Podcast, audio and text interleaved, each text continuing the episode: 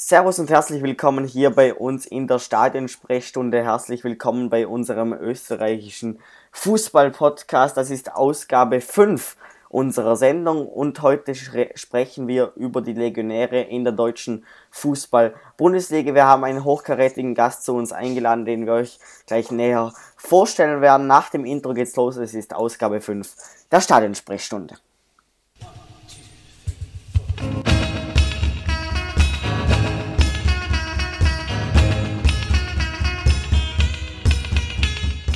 Die Stadionsprechstunde, der österreichische Fußball-Podcast über die heimische Bundesliga und die Nationalmannschaften des ÖFB. Von und mit Lukas Lorber und Maximilian Werner.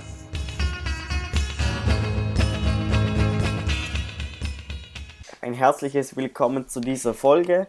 Servus Lukas. Servus, hallo, gut to be back. Herzlich. Good to be back, ja. Nach einer Richtig. kleineren Pause Lukas Lobe, Redakteur bei 12. Manate. Freut mich, dass du wieder da bist. Und Danke auch. wie schon angekündigt, wir haben einen hochkarätigen Gast gefunden und zwar den lieben Max Jakob Ost. Er ist Produzent, Moderator und alles irgendwie beim Rasenfunk, beim deutschen Fußball-Podcast im Allgemeinen um die deutsche Bundesliga, dann aber auch noch in seinen zwei anderen Sendungen, dem Tribünengespräch und dem Kurzpass, rund um alles, was so in der Fußballwelt abgeht. Servus Max, danke fürs Kommen. Ja, servus, danke für die Einladung. Gerne, freut uns, dass du hier bist. Mal schauen, ob das jetzt was wird mit unserer Sendung. Wir haben uns überlegt, wir würden gerne über die Legionäre in der deutschen Bundesliga sprechen. Es sind einige an der Zahl, ganze 24 konnten wir in unseren Aufzeichnungen zählen. Wir werden die meisten Legionäre durchgehen und schauen, was wir darüber zu sagen haben. Und wir beginnen ganz klassisch nach der Tabelle nach auf Platz 1 der aktuellen Tabelle der Fußball-Bundesliga. Wir nehmen das nach dem 14. Spieltag auf und dort steht auf dem ersten Platz der FC Bayern München. Max, als Bayern-Fan, dich muss ich nicht fragen, dir gefällt äh, mich musst du nicht fragen, um wen es jetzt geht, meinst du was? Ja, es geht natürlich um David Alaba. Ich habe mir, als, hab mir als Einstiegsfrage dazu aufgeschrieben, ist das der beste Linksverteidiger der Liga? Noch immer oder schon wieder Noch oder nicht mehr? Genau. Ich, ich weiß es nicht, wie höflich ich hier sein muss. Ne? Ich will ja ein guter Gast sein. ja. ähm, er könnte der beste Linksverteidiger der Liga sein, aber er ist es nicht. Also David Alaba ist ein Phänomen im Guten wie im Schlechten für nicht nur alle Fans des FC Bayern, sondern ich denke auch für jeden, der sich für den deutschen Fußball interessiert, weil er prägt ja die Bundesliga, seitdem er bei den Bayern spielt. Er hatte seine große Zeit, 2013, vielleicht noch 2014. Und ab dann wurde es aber immer rätselhafter rund um David Alaba, wie man seine Leistung so bewerten kann, wie man auch seine Rolle beim FC Bayern sieht. Und das setzt sich eigentlich jetzt in der Saison fort, kann man sagen. Er hat davon profitiert, dass äh, mit äh, Banat sein direkter Konkurrent auch lange Zeit verletzt war. Er hatte selber auch mit dem Sprunggelenk zu kämpfen. Und ich glaube ehrlich gesagt, das ist das, was ihn davor bewahrt hat, dass er in den Spielen, wo er fit war, nicht auch hin und wieder mal rausrotiert wurde aus der Mannschaft. So konnte er doch viele Partien machen, eigentlich immer, wenn er fit war, weil eben Bernard verletzt und nur noch Friedel als weitere Alternative und da hat er dann doch noch den klaren Vorteil. Aber äh, David Alaba ist nicht mehr auf dem Leistungslevel, was er mal hatte, aber da erzähle ich euch ja auch nichts Neues. Stichwort Nationalmannschaft. Natürlich, du hast es Stimmt. wahrscheinlich auch mitbekommen. Die Nationalmannschaft von Österreich hat die WM-Qualifikation leider nicht geschafft. Ähm, böse Zungen würden jetzt sagen, auch wegen David Alaba, aber das, das wollen wir hier, hier natürlich nicht erwähnen. Er spielt im, im Nationalteam vor allem im zentralen Mittelfeld. Lukas, du dich als Österreicher frage ich, findest du das eine gute Entscheidung jetzt von den bisherigen Teamchefs, David Alaba vor allem im Mittelfeld einzusetzen? Ähm, man hat gesehen, dass es funktionieren kann. Mhm eben, man hat gesehen. Derzeit ist es, ja, wie soll ich sagen, es wäre natürlich von Vorteil, wenn er dort spielen würde, wo er wirklich ähm, auch bei den Bayern spielt, halt links. Aber wenn es im Mittelfeld auch funktionieren würde, ich weiß jetzt nicht, ob das beim äh, beziehungsweise unter dem Fotosystem so vorgesehen ist, dass er im Mittelfeld ist oder eben auf der linken Verteidigerposition. Es kann funktionieren, natürlich, er hat schon öfter bewiesen. ob es jetzt gut oder schlecht ist. Wollen wir nicht bewerten. Genau, warten wir mal ab jetzt ähm, auf März oder April, ich weiß nicht genau, wann die nächste Länderspielpause ist. Aber wenn er da wieder dabei ist, dann ist er mal normalerweise gesetzt und wie es dann funktioniert, sehen wir dann eh. Werden wir sehen. Aber ja. weiß man denn, was für ein System Foda spielen lassen wird? Sorry, wenn ich mich da mal einklinke, aber es interessiert mich. Ja, wir, wir hatten jetzt bisher ein, ein Freundschaftsspiel gegen Uruguay. Das haben wir mhm. jetzt im November gespielt. Dort war es noch ein bisschen unschlüssig, weil viele Schlüsselspieler vom Nationalteam gar nicht erst mitgenommen wurden, einfach weil es der erste Test war nach der, mhm. nach der, nach der Teamchefbestellung von Franco Foda. Da sind, wir, da sind wir uns alle noch nicht ganz schlüssig, was das für ein System werden könnte. Okay. Am Anfang, am Anfang war es vom Uruguay-Spiel ein 4-4-2, was ich mitbekommen habe. Mhm. Und dann hat sich das in der Halbzeit rotiert und Anatovic ist wieder auf dem Flügel und ja, das, ja, war, das, war, das, das war ein bisschen wirr anzusehen sozusagen. Und ja, es war noch nicht ganz klar, aber ja. das war sein erstes Spiel. Ja, also musste, musste sich wahrscheinlich auch erst reinfinden. Frank Vogt hat mhm, auf jeden Fall gesagt, schon, ja. ähm, er wird David Alba dort einsetzen, wo, wo er am besten spielen kann. Das hatte man ja vielleicht beim, beim letzten Teamchef Marcel Koller nicht immer das Gefühl. Ja. Mhm. Ähm, da, da, wird man jetzt sehen, wie, wie konsequent der Franco Foda sein kann. Ist schon so ein bisschen die entscheidende Frage bei euch in der Nationalmannschaft, oder? Ja, also tatsächlich, weil an, an dieser Frage spaltet sich halt auch alle anderen Positionen auf, weil unsere mhm. Linksverteidigerposition ist aktuell leider sehr, sehr, sehr mint besetzt, also sehr, sehr, mhm. sehr ähm, wir, wir haben da wenig Spieler, die wir da wirklich gut einsetzen können. Wenig echte Linksverteidiger. Da wäre Alaba ein gemachter Mann, aber bisher wurde immer im zentralen Mittelfeld und in der Offensive eingesetzt. Da, da, da spaltet sich wirklich die ganze Aufstellung eigentlich. Das Nationalteam spaltet sich so an David Alaba auf. Und im zentralen Mittelfeld ist es schon so, dass wir so langsam fast ein Überangebot haben mit den Jungen wie Grilic, Leimer und keine Ahnung, Ilsanker eben, Baumgartlinger. Ja also da drängen schon viele nach, auch im, auch im Offensiven mit Schaub, äh, mhm. Schöpfe eben wieder und Keins, also da sind wir im Mittelfeld eigentlich gut besetzt, auf der linken Verteidigerposition eben mehr oder weniger. Ja, deshalb, deshalb fragen wir uns auch immer, warum der David Alba nicht konsequent im linken, in, in der linken Verteidigung ab, eingesetzt wird im Team, aber vielleicht ändert sich das jetzt. Im in der Liga wird er konsequent als linker Verteidiger eingesetzt. Er hat in dieser ja. Saison, Saison zwölf Spiele bestritten ähm, für den FC Bayern bisher und davon zwölf Spiele als linker Verteidiger gespielt. Hat er sich in diesem Team, da hat er sich gut eingespielt, oder hast du da auch das Gefühl? Also. Ja, also die Bayern-Saison ist ja so ein bisschen zweigeteilt und zwar in die sieben Ligaspiele unter Ancelotti und dann die darauffolgenden sieben jetzt unter Heinkes. Also wir unterhalten uns passenderweise direkt, nachdem man sieben Spiele unter beiden Trainern gesehen hat. Und so wie fast alle Bayern-Spieler hat auch David Alaba unter Ancelotti weniger auffällige Spiele gemacht, wobei er auch ähm, weniger gespielt hat, weil er da noch eben äh, zu tun hatte mit einer Kapselverletzung. Er spielt als Linksverteidiger, ist da auch unumstritten. Die Bernard-Personalie habe ich ja schon angesprochen. Und dann ist bei Alaba so ein bisschen Vielleicht auch im Unterschied zu Nationalmannschaften, vielleicht ist das auch der Grund, warum er in der Nationalmannschaft immer so sehr darauf beharrt, dass er mehr die Fäden in die Hand bekommt, mehr in die Zentrale rücken darf und mehr Freiheiten hat. Bei den Bayern ist er halt sehr davon abhängig, mit welchem offensiven Partner darf er auf seiner linken Seite zusammenspielen. Spielt er mit seinem alten Kumpel Franck Ribéry, dann merkst du einfach, da sitzen alle Automatismen und fast noch wichtiger, äh, Ribéry, der passt auch mal auf einen hinterlaufenden Alaba. Das macht er nicht bei allen Spielern, die ihn hinterlaufen. Das ist auch so ein bisschen tagesformabhängig. Jetzt ist Ribéry aber auch schon wieder eine ganze Weile verletzt. Das heißt, er musste mit wechselnden Partnern auf der linken Seite spielen und dann ist das immer so ein bisschen tagesformabhängig, auch so ein bisschen mit wem er da zusammen auf der Seite spielt und wie auch die Bayern ihr Spiel anlegen. Du hast eben einfach dadurch, dass viele Gegner tief stehen gegen die Bayern, hast du weit aufrückende Außenverteidiger, aber unter Heinkes hat man schon gesehen, da ging es ihm ja erstmal darum, die Defensive zu stabilisieren, was unter Ancelotti ja arg konteranfällig war. Mhm. Und da musste auch Alaba ein bisschen seine Offensivbemühungen einstellen. Ja, genau, Punkt. Also wie es genauer bewerten ist, ähm, muss man jetzt abwarten. Er macht auf jeden Fall keine schlechten Spiele. Zuletzt war das jetzt okay. Er hat auch gegen Dortmund ein etwas glückliches, aber immerhin hat er ein Tor erzielt. Da will dann, da soll man ja nicht drüber meckern. Sein erstes und, Tor in der, in der Saison. Genau, sein erstes und einziges Tor.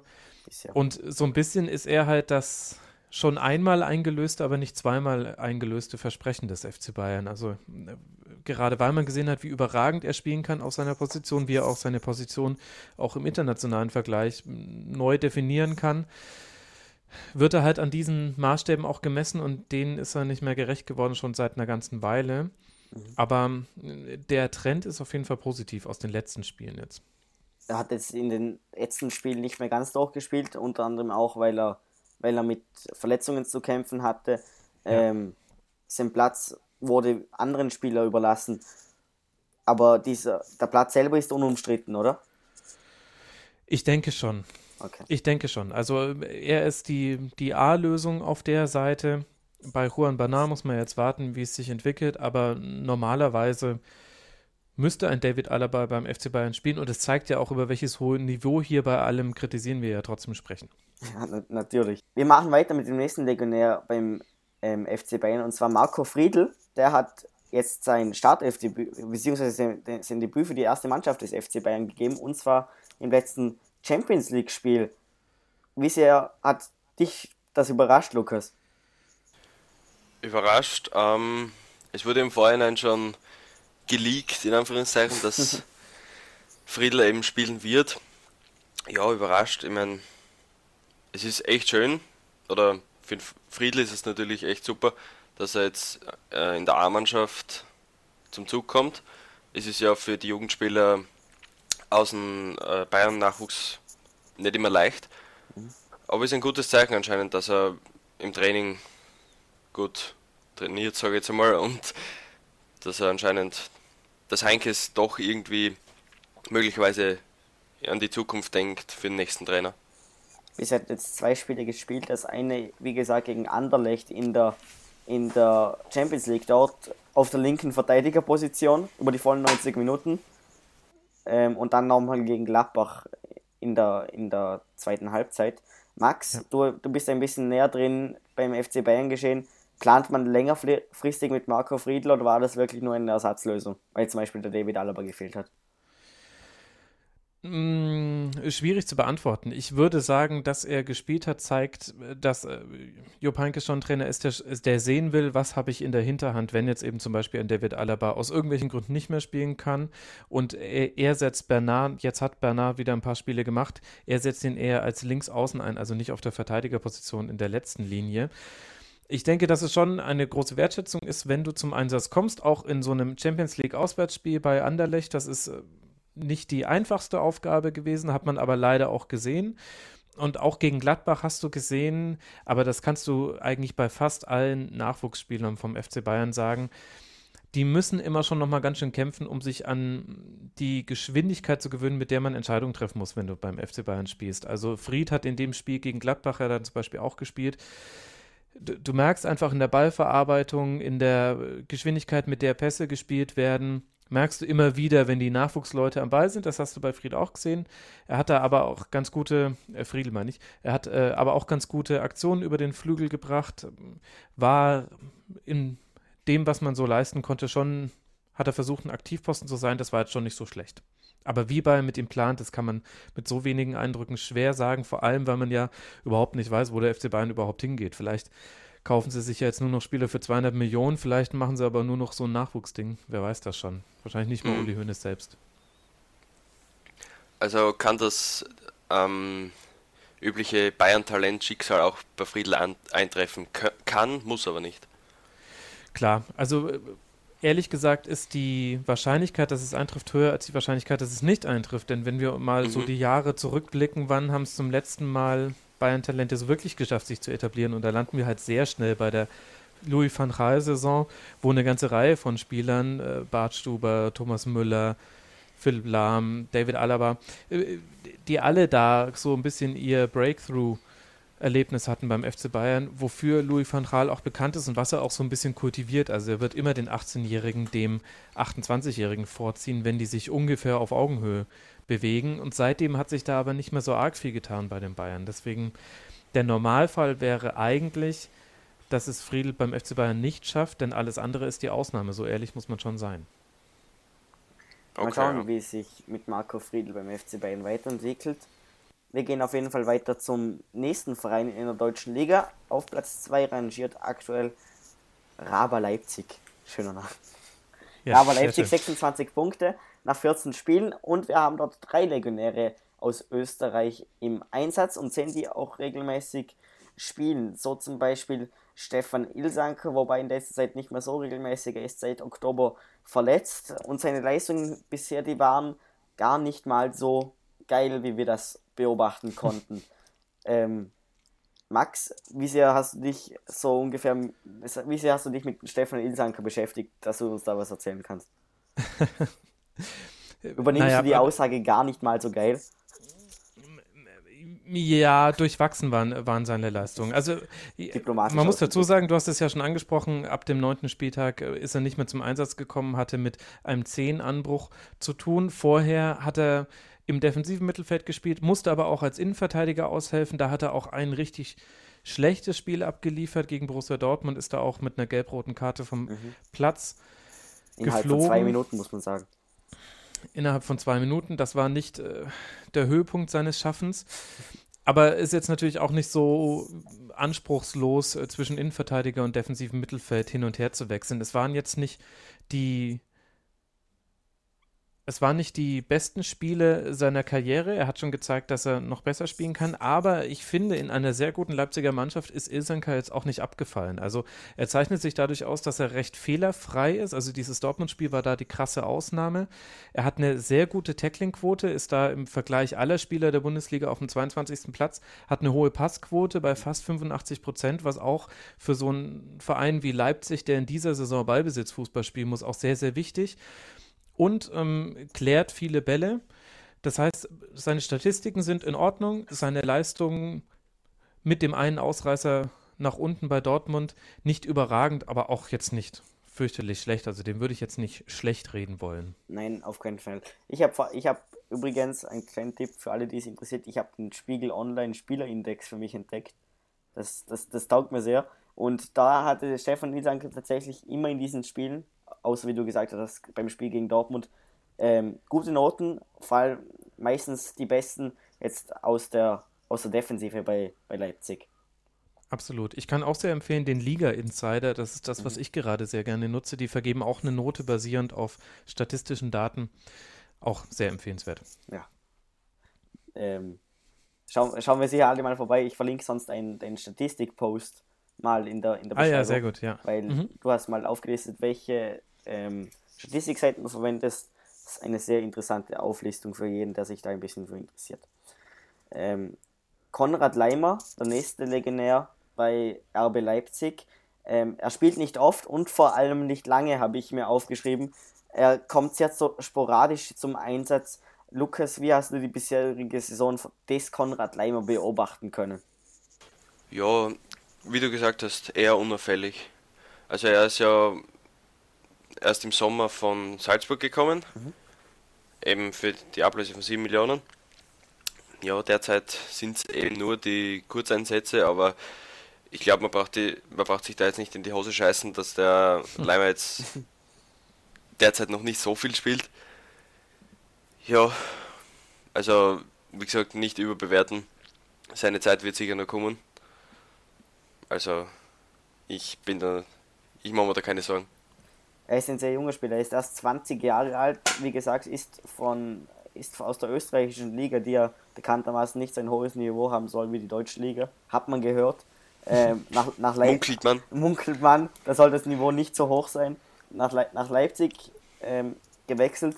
Ähm, sollte das den Leipzig-Fans Sorgen bereiten, dass er jetzt noch kein einziges Mal mit irgendeinem Scorerpunkt angeschrieben hat?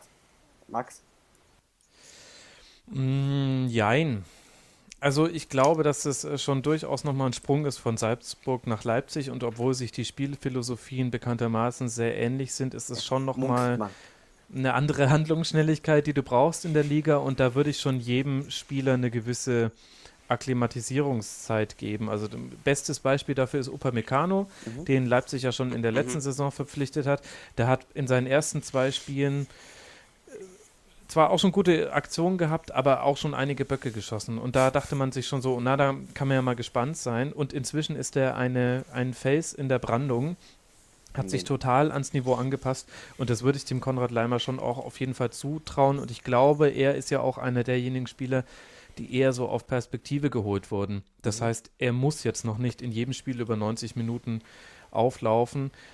Ich weiß nicht, ob er als möglicher Cater-Ersatz gedacht ist. Dafür habe ich ihn ehrlich gesagt bei Salzburg zu wenig gesehen. Okay. Vom Profil her könnte er es vielleicht schaffen. Könnte, könnte man schauen, wie sich das weiterentwickelt.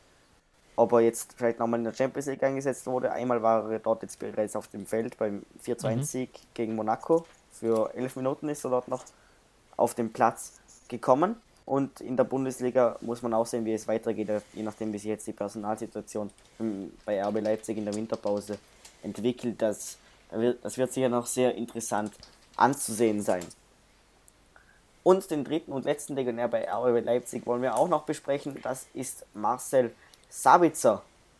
Ähm, ich würde sagen, das ist der beste der drei Legionäre bei den, bei den, bei den Leipzigern. Im stimmt, Moment auf jeden Stimmt ihr mir dazu? Ja, volle Zustimmung. Im Moment, ja. Ist auch wahnsinnig witzig für, äh, wichtig, nicht witzig, äh, sondern ist auch wahnsinnig wichtig für Raber Leipzig. Also mhm. spielt in, in jedem Spiel, in dem er fit ist, spielt er über 90 Minuten und ich kenne einige Leipzig-Experten, die mir sagen, wie gut oder schlecht Leipzig spielt, hängt inzwischen nicht mehr nur von Cater und Vosberg ab. Timo Werner ist ja in der Regel immer gefährlich, wenn er den Ball vom Tor kriegt, sondern auch von Sabitzer, der eben da auf der rechten Seite echt gesetzt ist und ja. eine sehr gute Saison bisher spielt. Sieht man auch in seinen Statistiken, wenn man die anschaut. Er hat bisher in dieser Saison hat er 18 Spiele bestritten für RB Leipzig ähm, und ganze sieben Assists geliefert. Also da ist er schon ein wichtiger, ein wichtige, eine wichtige Person ähm, in der Torentstehung der Leipziger. Ähm, mhm. Jetzt ist er leider verletzt. Er hat sich eine Schulterverletzung zugezogen. Da wird jetzt noch zu schauen sein, wie, wie lange er da nicht mehr spielen kann. Das, da munkelt man ja noch ein bisschen, was ich mitbekommen habe. Ähm, das wird man sehen. Aber ich ja. habe schon gehört, dass er wieder ins Lauftraining eingestiegen ist. Ja, in die, in, in heute glaube ich was. Ja. Und man sieht auch, er hat seine Anerkennung bei Leipzig gefunden. Er wird mittlerweile auch als Ersatzkapitän eingesetzt bei den Leipzigern. Genau.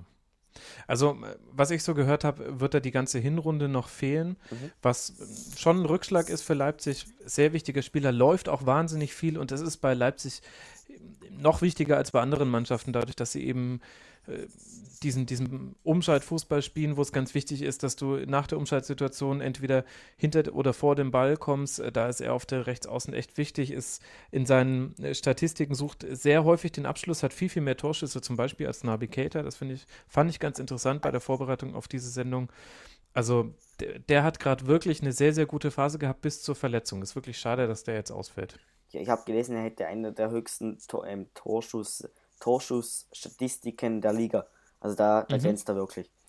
Platz 38 im Vergleich mit allen anderen ja, Ligaspielern. Also alles, was in den Top 50 ist, ist wirklich sehr, sehr gut. Ja.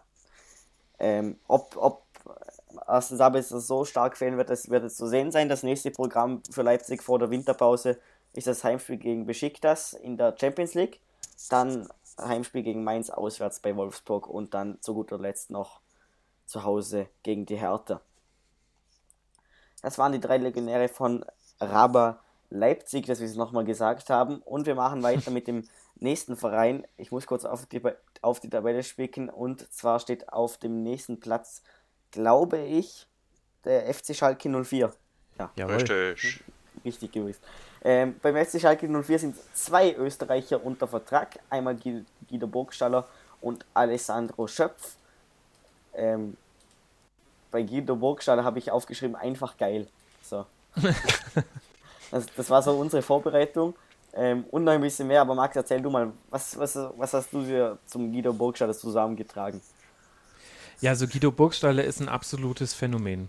Ja. Macht wieder eine herausragende Saison, auch aus Kalenderjahr hin betrachtet, was der für eine Torquote hat. Unglaublich, ist genau der Spieler, der gefehlt hat auf Schalke und äh, nur zur Erinnerung, da war Klaas-Jan Hünteler ganz, ganz lange die unumschrittene Sturmspitze und jetzt kommt Guido Burgstaller vom 1. FC Nürnberg in der Winterpause und funktioniert von Tag 1 an und das auch schon unter Markus Weinziel, wo nicht alle so gut funktioniert haben, die jetzt auch unter Tedesco gut funktionieren. Das heißt, unabhängig von Trainern macht er seine Aufgabe super, hat jetzt sieben Tore, vier Vorlagen, das heißt elf Torbeteiligungen in 15 Spielen, ist unumstritten vorne drin und was mir einfach an ihm gefällt, ist, nicht nur, also ich könnte jetzt ganz viele auch tolle Statistiken zitieren, ist bei der Schussgenauigkeit auf Platz 8 in der gesamten Liga.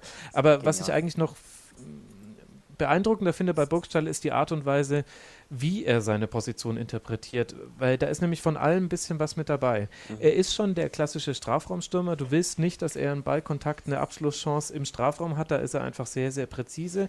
Du kannst ihn aber auch mit einem Vertikalpass sehr gut schicken, weil er eine sehr hohe Geschwindigkeit hat. Aber er schafft es auch sehr, sehr gut, sich ins Spiel einzubinden. Das heißt, Burgstaller kann auch mit dem Rücken zum gegnerischen Tor den Ball verarbeiten der hat eine hohe Passquote, er lässt sich manchmal auch auf die Flügel fallen, ist in diesem neuen Offensivsystem von Schalke wirklich gut eingebunden. Also der ist wirklich eine der Entdeckungen der Saison, finde ich. Also man hatte ihn natürlich auch schon letzte Rückrunde gesehen, aber dass er das jetzt nochmal so bestätigen kann. Burgstaller ist gerade so, es gibt so ein paar Spieler, wenn ich die mir angucke und mir dann überlege, wie die österreichische Nationalmannschaft immer spielt, dann kriege ich diese beiden Welten nicht zusammen. Und Burgstaller gehört damit dazu.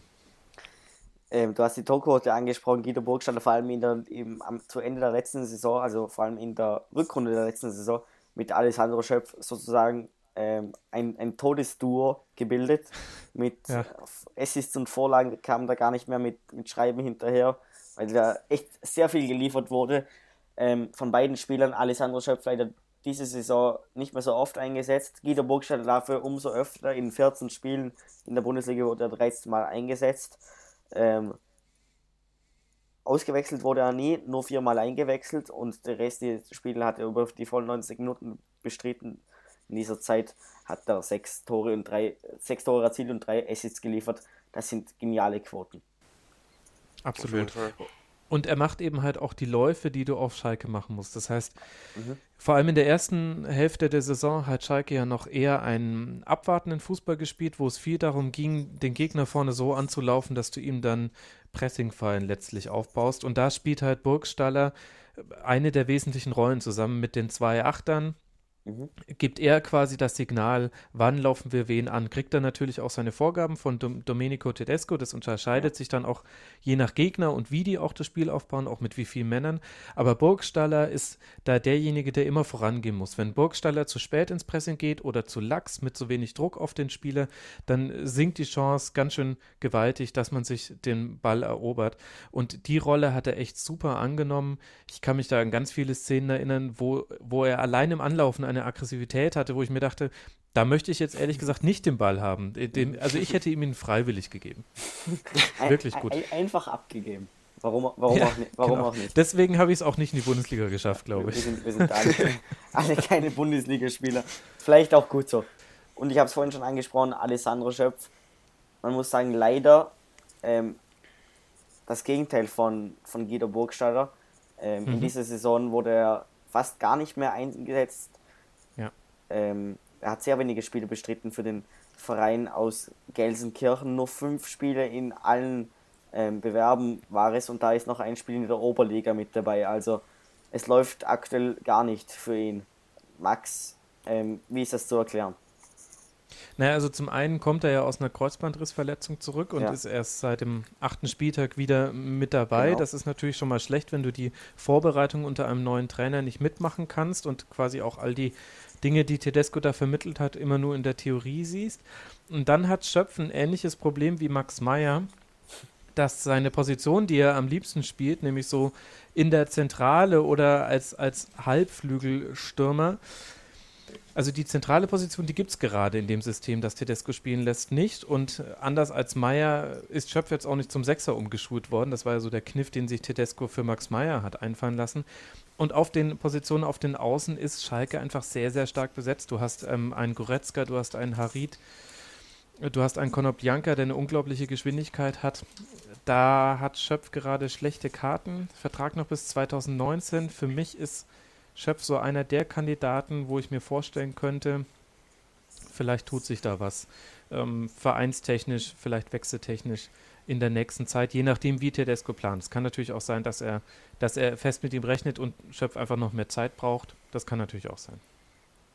Wäre, wäre eine Leihe möglich oder wäre es eher so Tedesco, dass er sagt, ja, eigentlich im Winter verkaufen oder eben Verein, äh, ja, Entschuldige.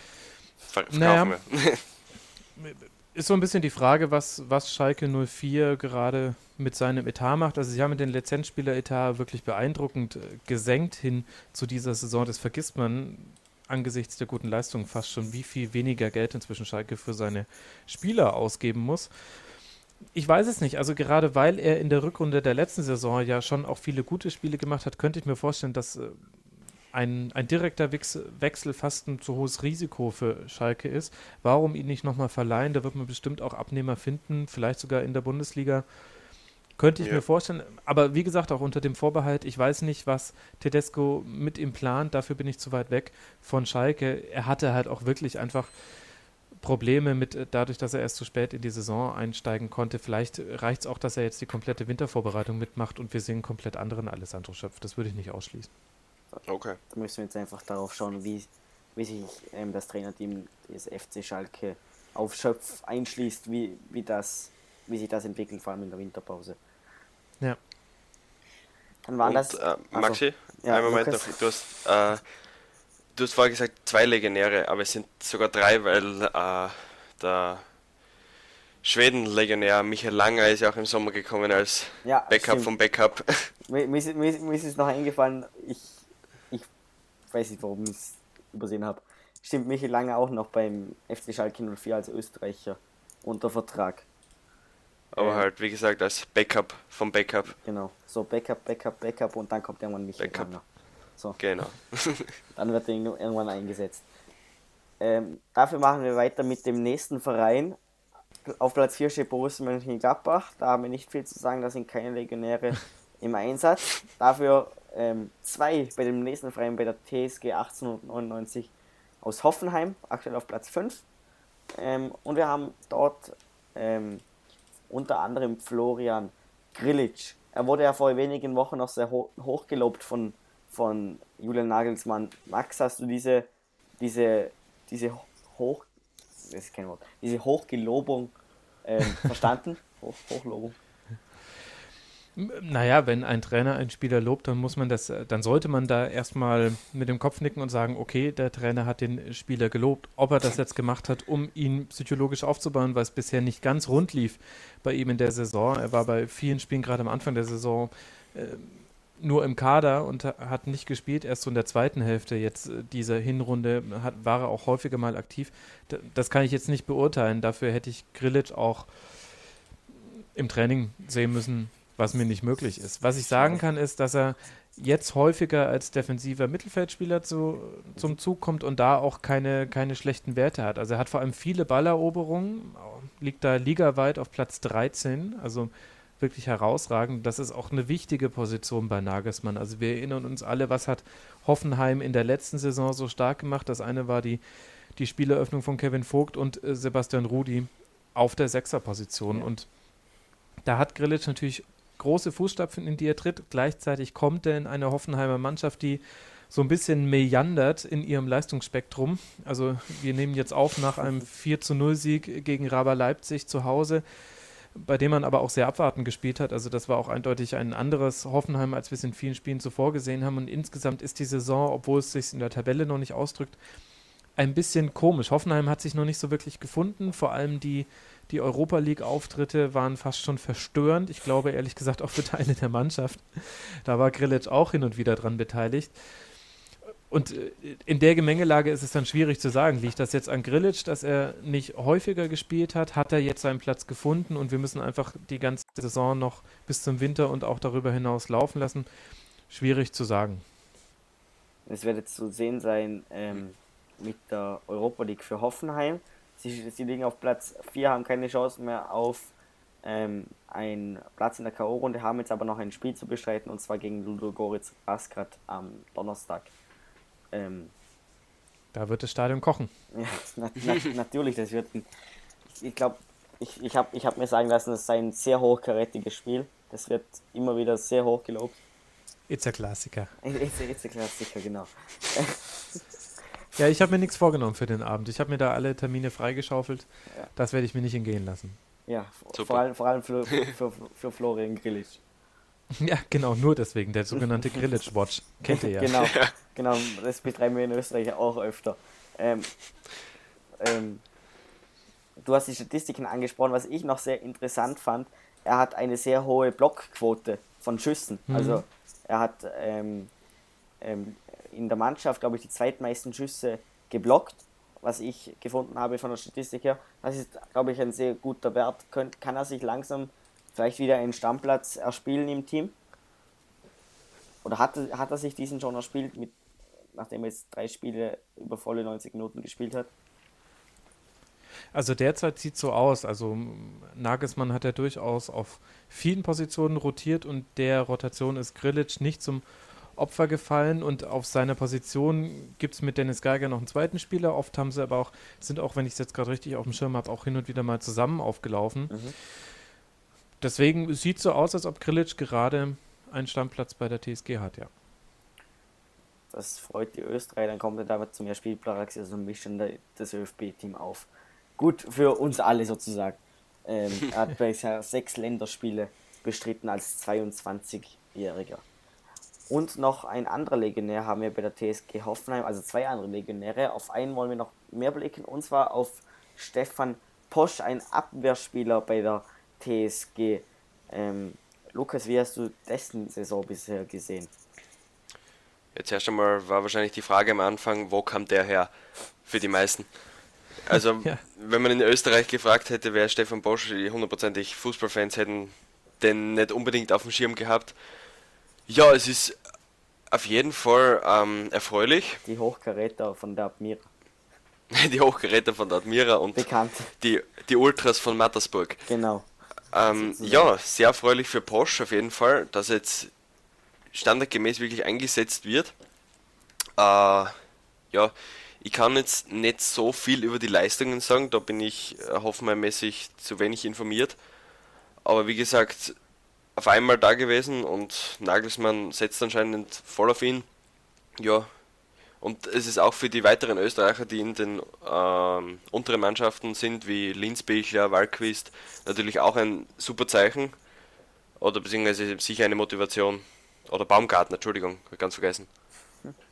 Er hat jetzt ähm, in der, äh, von den Spieltagen 1 bis 7 wurde er gar nicht eingesetzt. Er hat mit einem Bänderriss zu kämpfen und dann wurde er auch nur bei der zweiten Mannschaft eingesetzt und dann hat er von Spieltag 8 an aber in jedem Spiel gespielt und wurde entweder ähm, siebenmal in die Startelf einberufen und, oder wurde ähm, eingewechselt, beziehungsweise ausgewechselt. Max, ähm, deine, deine Meinung zu Stefan Posch? Auch er scheint sich langsam einen Platz bei der TSG erkämpft zu haben, einen Stammplatz. Absolut, würde ich auch so sehen. Ich glaube, der ist auf jeden Fall gesetzt hinten in der Dreierkette, wie sie ja meistens spielen in Hoffenheim. Hat er ein schlechtes Spiel, das ist so ein bisschen das Los des Verteidigers, dass man sich ehrlich gesagt bei Verteidigern fast immer nur an die schlechten Momente erinnert. Das war auch das, was ich nur im Kopf hatte. Gegen Wolfsburg hatte er eine ganz schlechte Halbzeit, wurde da auch ausgewechselt.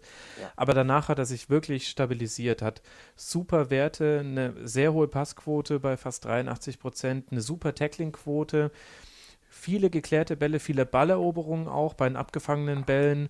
Also mit seinem Stellungsspiel löst er sehr, sehr viel. Da ist er auf Platz 10 ligaweit. Ich glaube, Stefan Posch hat sich in der Innenverteidigung bei Hoffenheim etabliert. Und wenn ihr fragt, wo, woher er kommt, ja, ich glaube, da haben sich wirklich einige die Augen gerieben. Ist so ein klassisches Beispiel für bei Hoffenheim ist der Weg von der U19 in den Profibereich eben durchlässig. Da ist Stefan Posch jetzt einer derjenigen, der es geschafft hat. Er ist ja in, den, in die Jugendmannschaft von Hoffenheim gewechselt, von Admira.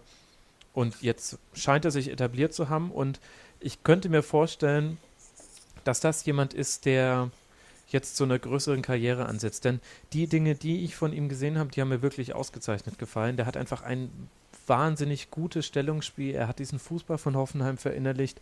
Er macht kaum Fehler, mit Ausnahme dieses einen Spiels. Und meine Güte, also ein, eine schlechte Halbzeit müssen wir schon mal einem jungen Spieler erlauben. Zumuten. Der gefällt mir echt sehr gut. Ja, er ist erst 20 Jahre alt, 1,87 groß, ein sehr großer Spieler, wird deshalb auch sehr oft in Innenverteidigung eingesetzt und, wie ich finde, auch sehr schnell. Er hat ähm, sehr hohe Geschwindigkeitsquoten, sagt man das so? Ja. Ich weiß es nicht. Ähm, noch ein Drittel Legionär ist übrigens bei der TSG Hoffenheim unter Vertrag und zwar ähm, Robert Schul. Nur, dass wir das auch noch erwähnt haben. Wir machen weiter in der Tabelle. Wir blicken runter. Platz 6 O, Borussia Dortmund, komisch. Ähm, da sind aber auch keine Legionäre. Wir machen weiter mit Platz 7 und da ist im Einsatz der FC Augsburg mit 22 Punkten nach 14 Spielen. Und auch hier haben wir einen, über den wir ähm, ganz besonders reden wollen, und zwar Michael Gregoritsch. Ähm, da hat sich der Lukas einen tollen Satz überlegt, den ich gerne zitieren würde. War für mich die Wiedergeburt des Pierre Lasogga. Nein, ich hab. Erklär das, Lukas. Lukas, erklär das. Na, ich habe mir, hab mir dann noch so gedacht, so bei Hamburg war er in der letzten Saison, was ich mich erinnern konnte, wenn er eingesetzt wurde, hat er mehr oder weniger schon die Tore geschossen, aber er war halt selten gesetzt. Und da haben wir sich gedacht, ja,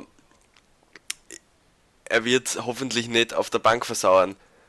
Und da haben wir dann, ja, egal. Aber wie gesagt, anscheinend hat der Wechsel diese Wiedergehalten, beziehungsweise, ja, das Pierre Lasocas ähm, Syndrom, sage ich mal, abgetötet, hätte ich mal gesagt. Ja, also ich weiß jetzt nicht, ob ich da den La Soga-Vergleich gezogen hätte, weil sie auch so unterschiedliche Spieltypen sind. Aber es, er ist schon ein Beispiel dafür, dass du dir bei Spielern, die zum HSV wechseln oder vom HSV kommen, kannst du dir nie sicher sein, wie gut sind die eigentlich wirklich. Denn es zählt einfach leider immer noch, ein Spieler beim HSV ist meistens schlechter als ein Spieler in einem anderen Verein. Irgendwie hat der HSV eine negative Abstrahlung auf seine Spieler, vor allem auf die Offensivspieler. Das hängt wahrscheinlich auch mit der Spielweise zusammen. Es ist einfach ein relativ abwartender Fußball. Es geht erstmal um die Defensive. Und da können natürlich gerade die Offensiven nicht so wirklich glänzen, außer du bist halt ein 17-jähriges Talent aus den eigenen Reihen, wobei Fiete Ab auch wirklich super ist. Also der glänzt auch zurecht. Aber Gregoritsch, ich glaube, bei jedem Tor, und da hat er ja jetzt schon einige gemacht, liefert sich ja ein teaminternes Duell mit Finn Bogerson, wer da teamintern die meisten Tore erzielt. Ich glaube, sieben waren es jetzt schon. Ja, und acht hat, glaube ich, Finn Bogerson. Genau. Ich denke, bei jedem Tor fragen sich die HSV-Fans, ist das noch der gleiche Spieler? Was ist da passiert? Vielleicht fragt sich Michael Gregoritsch auch selbst. Aber der spielt halt auch in der Mannschaft, die gerade selbst auch einen Lauf hat. Das kommt halt noch mit dazu. Also er macht definitiv auch sehr gute Spiele, macht viel richtig. Ich kann mich erinnern, die ersten Tore, die er geschossen hat, die sind manchmal noch so ein bisschen reingekullert. Und inzwischen ist es aber keine Frage, es kommt eine scharfe Flanke von Philipp Max und die kommt entweder auf Finn Bogerson oder sie kommt auf Grigoritsch und auf egal von wen von beiden sie kommt. Der Ball ist mit einer sehr hohen Wahrscheinlichkeit im Tor, weil die einfach eine unglaubliche Effizienz haben, eine Selbstverständlichkeit im Abschluss. Augsburg schwimmt gerade so ein bisschen dahin, deswegen reden wir ja schon so früh über die Legionäre vom FCA. Die hätte man ja auch weiter hinten in der Tabelle erwarten können. Mhm. Und da ist Gregoritsch halt einer derjenigen, der mitschwimmt, aber auch dafür zuständig ist, dass es der ganzen Mannschaft so leicht fällt. Weil er halt einfach zusammen mit Max und mit Finn Bogerson, das ist im Grunde schon zusammen noch mit Kajubi, der, der auch unglaublich wichtig ist für Augsburg, aber gar nicht so häufig im Rampenlicht steht, sage ich mal damit tragen die die Offensive fast schon alleine beim FCA. Kleiner Fun-Fact: Du hast gerade gesagt, man hätte den FCA ein bisschen weiter hinten erwartet. Ich habe kurz eine Statistik rausgesucht, die sollte dir bekannt sein. Du hast den FCA auf Platz 17 gesetzt. Zu Beginn der Saison. Willst, willst, du diese, willst du diese ähm, Entscheidung nochmal kurz, kurz erklären, vielleicht? Und warum, ist, warum jetzt alles anders gekommen ist? Ich stehe dazu. Ich stehe dazu. Immerhin. Also, äh, ja, naja, äh, ich habe auch Hannover auf 18 getippt, weil, also bei Hannover äh, finde ich, ist einfach immer noch einer der schlechtesten Kater der Liga. Ich, also, ich will den Spielern persönlich nicht zu nahe treten und ich freue mich auch für jeden Spieler, der sportlichen Erfolg hat, aber im Vergleich zu vielen anderen Mannschaften dachte ich ehrlich gesagt nicht, dass sich das bei Hannover 96 so trägt und da könnte man jetzt auch erwarten, dass es da jetzt noch bis zum Winter noch ein bisschen weiter runtergeht. Und beim FC Augsburg ist es ganz ähnlich. Ich habe halt einfach den Fußball mir vor Augen geführt, den man in der Rückrunde gesehen hat unter Manuel Baum. Da haben halt auch noch einige Spieler gefehlt. Also ein Gregoritsch war noch nicht da, ein Kajubi wurde erst fit, ein Finn Bogerson ist auch erst zurückgekehrt in der letzten Rückrunde. Aber das war zum Teil nicht auszuhalten, was für ein Fußball Augsburg gespielt hat. Das war ein duckmäuserischer Defensivfußball. Ich hätte denen nicht zugetraut, dass die das anders hinbekommen. Da habe ich mich klar getäuscht, da stehe ich aber auch dazu. Ja. Das, äh, das darf auch mal vorkommen. Natürlich. Aber, aber ähm, also ehrlich gesagt bin ich da eher dann beeindruckt von Manuel Baum, der ja ein sehr, sehr akribischer Trainer ist. Das wusste man auch schon vorher. Ist ja auch ein sehr taktisch denkender Trainer, ein äh, sehr guter Spielanalyst, hat ja auch schon im äh, Fernsehen. Er hat äh, unter anderem die Taktikanalysen für Erik Meyer gemacht bei Sky. Laptop-Trainer. Ein Laptop-Trainer, genau. Mhm. Und äh, das greift halt jetzt voll. Aber ja, klar, da lag ich äh, sehr daneben, aber da gibt es noch ein paar andere Tipps von mir, wo es ehrlich gesagt leider auch der Fall war. Ich glaube, den Rest wollen wir gar nicht bekunden. Du hast es nee, nee, mit, mit, mit, mit Hannover, die sind auch sehr gut dabei, da werden wir nachher noch zu sprechen kommen. Ähm, mir fällt nur, dass ich es nachher nicht vergesse, ich glaube, bei Hannover hat sich das österreichische Aufsteigersyndrom ähm, bemerkbar gemacht. Ähm, weil in Österreich sind die Aufsteiger eigentlich immer sehr gut dabei. Ach so, okay. Ja, das, das ist so die Tradition bei uns. Bis auf St. Pölten letztes Jahr. Aber das ist eine andere Geschichte, das ist heute nicht Thema der Sendung. Wir machen weiter mit dem nächsten Legionär des FC Augsburg. Wir machen weiter, weiter mit ähm, Kevin Danso. Ähm, ich würde gerne kurz mit dem Nationalteam einleiten, ein, einleiten mit, dem, mit den Spielen für die ÖFB-Nationalmannschaft. Dort wurde jetzt, hat er bereits jetzt fünfmal gespielt, hat sein Debüt im September ge gegeben und wurde dann in der WM-Qualifikation viermal eingesetzt und dann auch im Freundschaftsspiel gegen Uruguay unter Franco Foda. Ähm, das war am 2.9. war sein ÖFB-Debüt. Max, hast du das Gefühl, das hat ihn auch in der Liga ein bisschen beflügelt? Ehrlich gesagt habe ich diesen Zusammenhang bisher noch nicht gebracht, aber zeitlich kommt das ja eigentlich ganz gut hin, ja. mit dem, äh, wann er dann gespielt hat und wie gut er dann gespielt hat. Dann hätte sich dieses Mysterium für mich jetzt geklärt, was? Ja. ja. Möglich. Da, da, da, muss man, da muss man die Vergleiche ziehen. Das, ich, ich muss einfach mehr die österreichische Nationalmannschaft verfolgen, genau. das äh, gebe ich dazu. genau. Das, das, ist auch echt so der, der Bildungsauftrag, den wir hier in unserem Podcast haben. Das ist so der Auftrag, wir müssen die, das Nationalteam fördern, ungefähr. Ähm, wie, wie kann es mit ihm weitergehen? Er hat jetzt ähm, in, in elf Spielen stand er im Kader, in einem, in einem Spiel wurde er eingewechselt und insgesamt sechs, siebenmal hat er gespielt. Ein Tor hat er erzielt, das war gegen Bayer Leverkusen beim 1 zu 1 zu Hause. Wie geht genau. es für ihn weiter? Glaubst du, er könnte im, im Winter verliehen werden? Geht es für ihn nochmal zurück in die Regionalliga Bayern, wo er ja auch gespielt hat? Was glaubst du, was, was kann da passieren mit Kevin Danso? Ich glaube ehrlich gesagt, dass äh, Kevin dann so äh, Stamm spielt beim FC Augsburg. Ich sehe jetzt keinen Grund, warum er rausgenommen werden sollte. Dieses Leverkusen-Spiel, was du angesprochen hast, da hat er zwar sein Tor gemacht, da hat er aber auch kurz vorher seinen größten und äh, in meiner Erinnerung einzigen großen Fehler dieser Saison gemacht. Er ist beim langen Ball ausgerutscht und Volland konnte so ganz alleine in den Strafraum laufen und direkt danach hat er dann nach einer Ecke getroffen. Das war so ein bisschen das Kevin Danso-Spiel, an das sich vielleicht noch die meisten Hörerinnen und Hörer erinnern können. Mhm ich finde, er macht wirklich äh, gute Spiele, ist ein wichtiger Teil der Abwehr. Und ich könnte mir sehr gut vorstellen, dass dann so nicht nur Stamm spielt bei Augsburg, sondern auch auf lange, längere Sicht hin eine große Rolle. Ich sehe jetzt ehrlich gesagt nicht, warum sich etwas ändern sollte an seiner großen Stellung in der Mannschaft. Ein sehr junger Spieler ist 19 Jahre alt. Ja. Ähm, kam vom MK Dons aus England dort hat er, war, war er für viele Österreicher gar nicht auf dem Schirm. In, in Österreich, in der österreichischen Jugend kam er gar nicht zu, zum Einsatz. Ähm, dann hat er die Nachwuchsmannschaften durchlaufen, die U17, die U19 und dann wurde er eben im März ähm, zuletzt in die erste Mannschaft einberufen. Lukas, wenn du dir jetzt die reinen Spiele so in Erinnerung rufst, des, des Kevin Danso, was ist dir da jetzt von seinen Leistungen allgemein besonders in Erinnerung geblieben? Äh, Liga oder Nationalteam oder beides? Ja, primär Liga, aber auch Nationalteam natürlich. Da hat er auch gespielt. ja, mir kommt vor, für sein Alter, also für seine 19 Jahre, ist er eigentlich schon unglaublich professionell.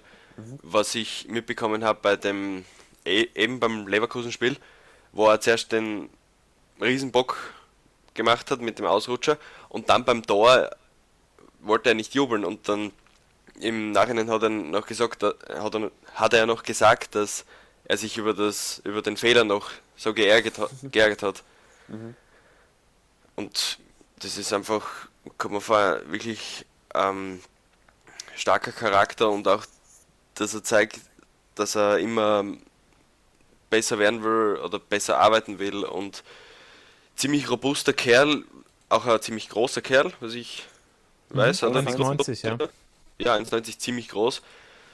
Wie gesagt, es hatte den auch nicht jeder auf dem Schirm und im Nationalteam, was ich mich erinnern kann, war es eigentlich auch für sein Alter und mit Dragovic einmal sicher ein guter Anfang und ja, und der Vorder hoffentlich gesetzt oder möglicherweise gesetzt, wird sich noch zeigen, wie Dragovic und Hinteregger weitermachen werden oder ob Hinteregger links spielt. Äh, ja, wird die Zukunft noch zeigen. Da sind wir wieder beim Nationalteam. Das, da bin ich gespannt, wie sich das weiterentwickeln wird. Wir haben übrigens noch zwei andere Legionäre beim FC Augsburg unter Vertrag. Das wäre einfach einmal Martin Hinteregger, den hast du bereits angesprochen, und Georg Teigl, auf die wir jetzt aber nicht mehr näher eingeben, sondern wir springen weiter zum nächsten Verein, wenn niemand von euch mir etwas gerne sagen würde. Gut. Ich nicht, nein. Stille. bedeutet, bedeutet was Gutes. Die Eintracht aus Frankfurt auf Platz 8 überspringen wir. Wir machen weiter mit Bayer 04 Leverkusen. Dort haben wir uns vor allem Julian Baumgartlinger angeschaut. Neben Ramazan Özcan, der zweite Legionär bei Bayern 04 Leverkusen. Özcan wird ja gar nicht oft ein, gar nicht eingesetzt. Ähm, dafür Baumgartlinger umso öfter. Aber ich habe das Gefühl, er wird in in Leverkusen oft als Fehleinkauf eingeschätzt. Wie siehst du das? Max? Ja, also Baumgartlinger tut sich bei Leverkusen schwer. Und ich finde es noch ein bisschen schwierig, es zu trennen, ob das jetzt mit dem Spieler Julian Baumgartlinger zu tun hat oder mit den Umständen, unter denen er bei Leverkusen begonnen hat. Er kam halt einfach in der sehr turbulenten Roger Schmidt-Ära und da lief einfach per se schon mal viel, viel falsch bei Leverkusen unter Taifun Korkut. Wollen wir jetzt auch mal den Mantel des Schweigens darüber legen. Und jetzt eben die Saison unter Heiko Herrlich, wo man sich fragen musste, okay, wie, wie wird er sich durchsetzen? Also du hast im Grunde bei Leverkusen drei für sich genommen sehr, sehr gute defensive Mittelfeldspieler, die du aufstellen kannst. Lars Bender, äh, Charles Aranguiz und eben Julian Baumgartlinger. Und diesen Konkurrenzkampf hat er nicht allzu oft gewonnen in der Saison. Also er hat nur drei Spiele über 90 Minuten gemacht. Mhm. Jetzt nach 14 Bundesligaspieltagen und zwei DFB-Pokalspielen. Das heißt, er tut sich gerade noch schwer, aber es ist jetzt natürlich auch stand schwierig von der Distanz aus zu beurteilen. Liegt das an schlechtem Training? Reicht die Qualität nicht? Oder hat er halt einfach das Pech, dass andere gerade besser sind auf der Position? Denn Lars Bender ist unumstritten, wenn er nicht verletzt ist, spielt er. Und Aranguiz hat gerade wirklich einen sehr, sehr guten Mix aus Offensive und Defensive. Leverkusen hat überhaupt derzeit gar keinen Grund eigentlich, große Veränderungen vorzunehmen, ist zum ersten Mal seit Gründung des Vereins, glaube ich, seit neun Spielen ungeschlagen. Ich habe das jetzt nicht nachgegoogelt, aber es würde mich wundern, wenn das jemals schon mal anders war bei Leverkusen. Das heißt, ist gerade eine schwierige Situation für Julian Baumgartlinger, auch nicht komplett aussichtslos, denn er ist zweifelsohne ein guter Spieler. Aber wie sich das in der Rückrunde jetzt entwickelt, finde ich sehr schwer einzuschätzen. Ähm, wenn wir gerade bei Leverkusen sind, wir haben noch eine Frage von einem Hörer bekommen, und zwar von Christian Semmelrock, die würde ich gerne einbauen. Und zwar, ähm, warum hat es denn mit dem Alexander Dragovic gar nicht in Deutschland, beziehungsweise warum hat es mit dem gar nicht in Leverkusen geklappt? Was glaubt ihr da? Warum war das ein Fail sozusagen? Warum muss der schon wieder gehen? Am Ende steht da natürlich fehlende Leistung, aber dann ist die Frage, steht da fehlende Leistung, weil der Spieler es nicht besser konnte oder Opfer seiner Umstände geworden? Also nicht immer spielen ja Spieler nur schlechte Partien, weil sie einen schlechten Tag haben. Manchmal kommst du auch in eine Situation zu einem Verein, wo du wirklich einfach Pech hast. Und da würde ich Dragovic ehrlich gesagt so ein bisschen dazuzählen. Und er hatte schon auch eine ganz schöne Last auf seinen Schultern. Man hat sich wegen der hohen Ablösesumme 17 Millionen Euro mhm. auch wirklich viel von ihm erwartet und vom Beginn an war das so ein bisschen überhöht gesprochen wie so ein Fluch. Also dir sind Fehler von ihm auch, zumindest mir ging das in der Betrachtung so, äh, Fehler bei ihm sind einem eher in Erinnerung geblieben als Fehler bei den vielen jungen Spielern, die du bei Leverkusen ja auch hast, weil du einfach eine höhere Erwartungshaltung an 26-Jährigen hast. Mhm. Und dann ging das irgendwie nie zusammen bei Leverkusen. Es, seine Leihe geht jetzt zu Ende von Alexander, Alexander Dragovic. Im, nach, der, nach der Saison von Leicester City kommt er wieder zurück. Mal schauen, wie es dann weitergeht. Vielleicht sieht Leicester auch die Kaufoption, die sie ja im Vertrag verankert hätten. Aber zurück zu Julian Baumgartlinger. Sei, ähm, wenn man sich so die Interviews mit Trainern oder auch mit anderen mit vereinsnahen äh, Medien anschaut, ich habe immer das Gefühl, seine Leistungen werden runtergespielt. Seht ihr das auch so? Lukas, siehst du das auch so? Ähm, ja, in, also wenn ich mir mal die Aufstellung anschaue auf Facebook von Leverkusen und Baumgartlinger ist drin, dann sind die Top-Comments immer, warum Baumgartlinger was macht. Ähm, herrlich und es ist eigentlich primär geht es in den Kommentaren um, ja, primär nicht unbedingt, aber es geht sehr oft über, warum steht der Jules in der Startelf. Mhm. Ja, wie gesagt, ähm, Leverkusen schwer, schwer, schwer einzustufen. Ich verfolge sie leider auch zu wenig. Ähm, aber kann schon sein, dass vielleicht einfach, weil's, weil am Anfang viele Fehler gehabt hat, dass es jetzt eher der Name Baumgartlinger irgendwie negativ behaftet ist mhm. gegenüber den Fans, dass er deswegen eher ja, niedergespielt wird. Kann schon sein. Max, was sagst du? Ja, schwierig. Also Baumgartlinger hat bei Mainz unglaubliche Spiele abgeliefert und war so wichtig für die Statik bei Mainz 05, weil er einfach immer den richtigen Moment für die Offensive und den richtigen Moment für das defensive Umschalten verwendet hat. Also ich glaube, ich halte Julian Baumgartlinger für einen sehr, sehr spielintelligenten Spieler und aus den Interviews, die ich von ihm gelesen habe, halte ich ihn generell ehrlich gesagt auch für einen intelligenten Spieler, ohne ihm jemals persönlich begegnet zu sein. Das ist so einer der Spieler, der auf meiner Interview äh, Top 50 Liste steht, äh, dem, mit dem ich sehr gerne einfach mal im Rasenfunk sprechen würde. Ich glaube, der hat viele Dinge zu sagen. Eh nur 50. ähm, aber äh, ich tue es mir wirklich schwer, es zu beurteilen. Vielleicht also, so wie ich es vorhin gesagt habe, er hat gerade keinen leichten Stand, er hat äh, auch eine spielstarke Konkurrenz aus seiner Position und er hat halt auch das Pech, dass Leverkusen keine Dreifachbelastung hat. Das hört sich jetzt vielleicht auf dem ersten Blick ein bisschen komisch an, mhm. aber ich glaube, wenn Leverkusen englische Wochen hätte und jetzt anstelle von, na, was haben sie jetzt, wahrscheinlich 16, 17 äh, Pflichtspiele in dieser Saison, sie könnten auch schon jetzt bei 22 16. stehen und jetzt dann morgen das äh, 23. machen äh, sehr, sehr wahrscheinlich würde Baumgartlinger dann häufiger spielen. Dann würde mehr rotiert werden, dann könnte er auch mehr wieder sich eine Spielpraxis holen. Für mich wirkt es immer noch so, als wäre Baumgartlinger gar nicht so richtig angekommen bei Leverkusen. Dass es negative Fanstimmen ihm gegenüber gibt, ist mir auch schon aufgefallen. Das hat aber, glaube ich, auch damit zu tun, dass man sich von Baumgartlinger sehr viel erhofft hat. Er musste dann auch sofort in die Bresche springen, als sich Aranguiz so schlimm verletzt hat. Und dann hat Leverkusen einfach eine fürchterliche Saison gespielt. Mhm. Und das ist halt auch an ihm haften geblieben. Da, da sind wir jetzt gespannt, wie sich das weiterentwickelt. Im österreichischen Nationalteam ist er unumstrittener Kapitän.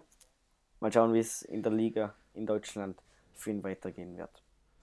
Wir wollen weitermachen mit dem nächsten Verein, beziehungsweise ich würde gerne weitermachen mit dem nächsten Verein. Ähm, auf Platz 10 haben wir in der Liga Hannover 96 mit 19 Punkten nach 14 Spielen und dort wollen wir über einen ganz besonders reden und zwar über Martin Harnik. Neben Samuel Sagen Radlinger ein Legendär bei Hannover 96. wir, wir, wir, reden über Samuel Seichenradinger, nicht so viel über Martin Harnik. Ähm, er lebt einen Aufschwung mit Hannover. Hat er einen Aufstiegsbonus beim Verein? Was glaubt ihr? Max, was glaubst du? Mm, ehrlich gesagt hatte er, glaube ich, dann einen Leistungsbonus. Also Harnik war halt derjenige, der auf jeden Fall aus einem Torschuss ein Tor gemacht hat zu Beginn der Saison. Und man hat sich gefragt, wie konnte dieser Mensch jemals in der österreichischen Nationalmannschaft, da erinnere ich mich an einige Spiele, aber auch beim VfB Stuttgart hatte er ja auch so Phasen, wo er das das offene Tor aus kürzester Tanz nicht getroffen hat. Am Anfang dieser Saison war es genau umgedreht. Du konntest dir sicher sein, Hannover gewinnt das Ding noch knapp oder macht noch den Ausgleich und Martin Hanek wird ihn schießen und zwar sehr, sehr spät im Spiel auch in der Regel. Äh, hat neun Torbeteiligungen in 16 Spielen, das ist eine herausragende Quote und gerade der Anfang war schon fast magisch für Hanek.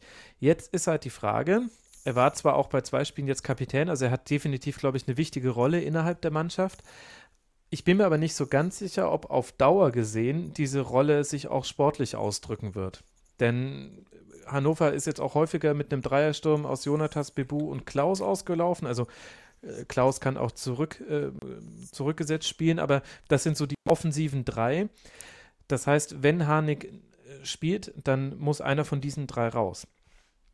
Und ich bin mir nicht so ganz sicher, ob, ob wir da nicht gerade so ein, eine Ablösung der Generation sehen, dass Martin Harnik immer wieder zwar natürlich weiter zum Einsatz kommt, denn er ist auch wichtig für die Mannschaft und ich glaube eben gerade auch für die für die Architektur der Mannschaft, ich glaube, es ist kein Zufall, dass er auch Kapitän war jetzt in zwei Spielen gegen Werder Bremen und den VfB Stuttgart. Aber auf Dauer, glaube ich, geht Hannover jetzt einen anderen, etwas jüngeren Weg. Du hast die knappen Ergebnisse angesprochen. Ich zähle es nur kurz auf. Gegen Mainz 1 gewonnen, Harnik da.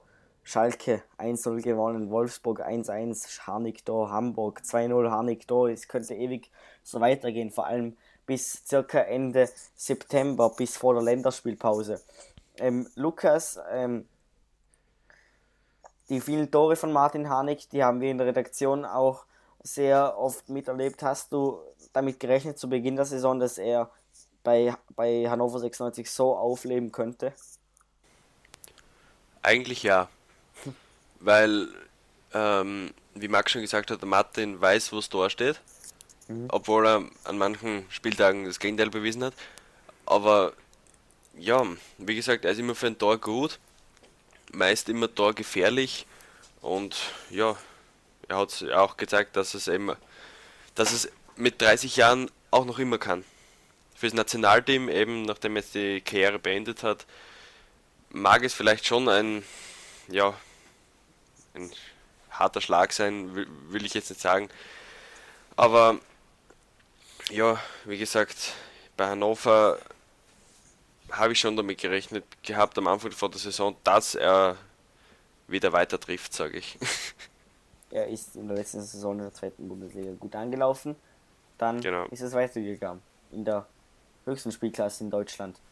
Ähm, ja, ja, und ich glaube, seine Erfahrung war da halt auch einfach ja, wichtig. Ja. Du brauchst nach so einem Aufstieg, du bist euphorisiert und so weiter, aber du weißt auch nicht, was dich erwartet und dann brauchst du ein paar Säulen in der Mannschaft, die diese Bundesliga-Erfahrung mitbringen. Es ist kein Zufall, dass der VfB Stuttgart zum Beispiel sich mit Andreas Beck und Dennis Aogo zwei Veteranen der Bundesliga gekauft hat, die auch von Anfang an gespielt haben in so einem Mix aus sehr, sehr jungen Spielern.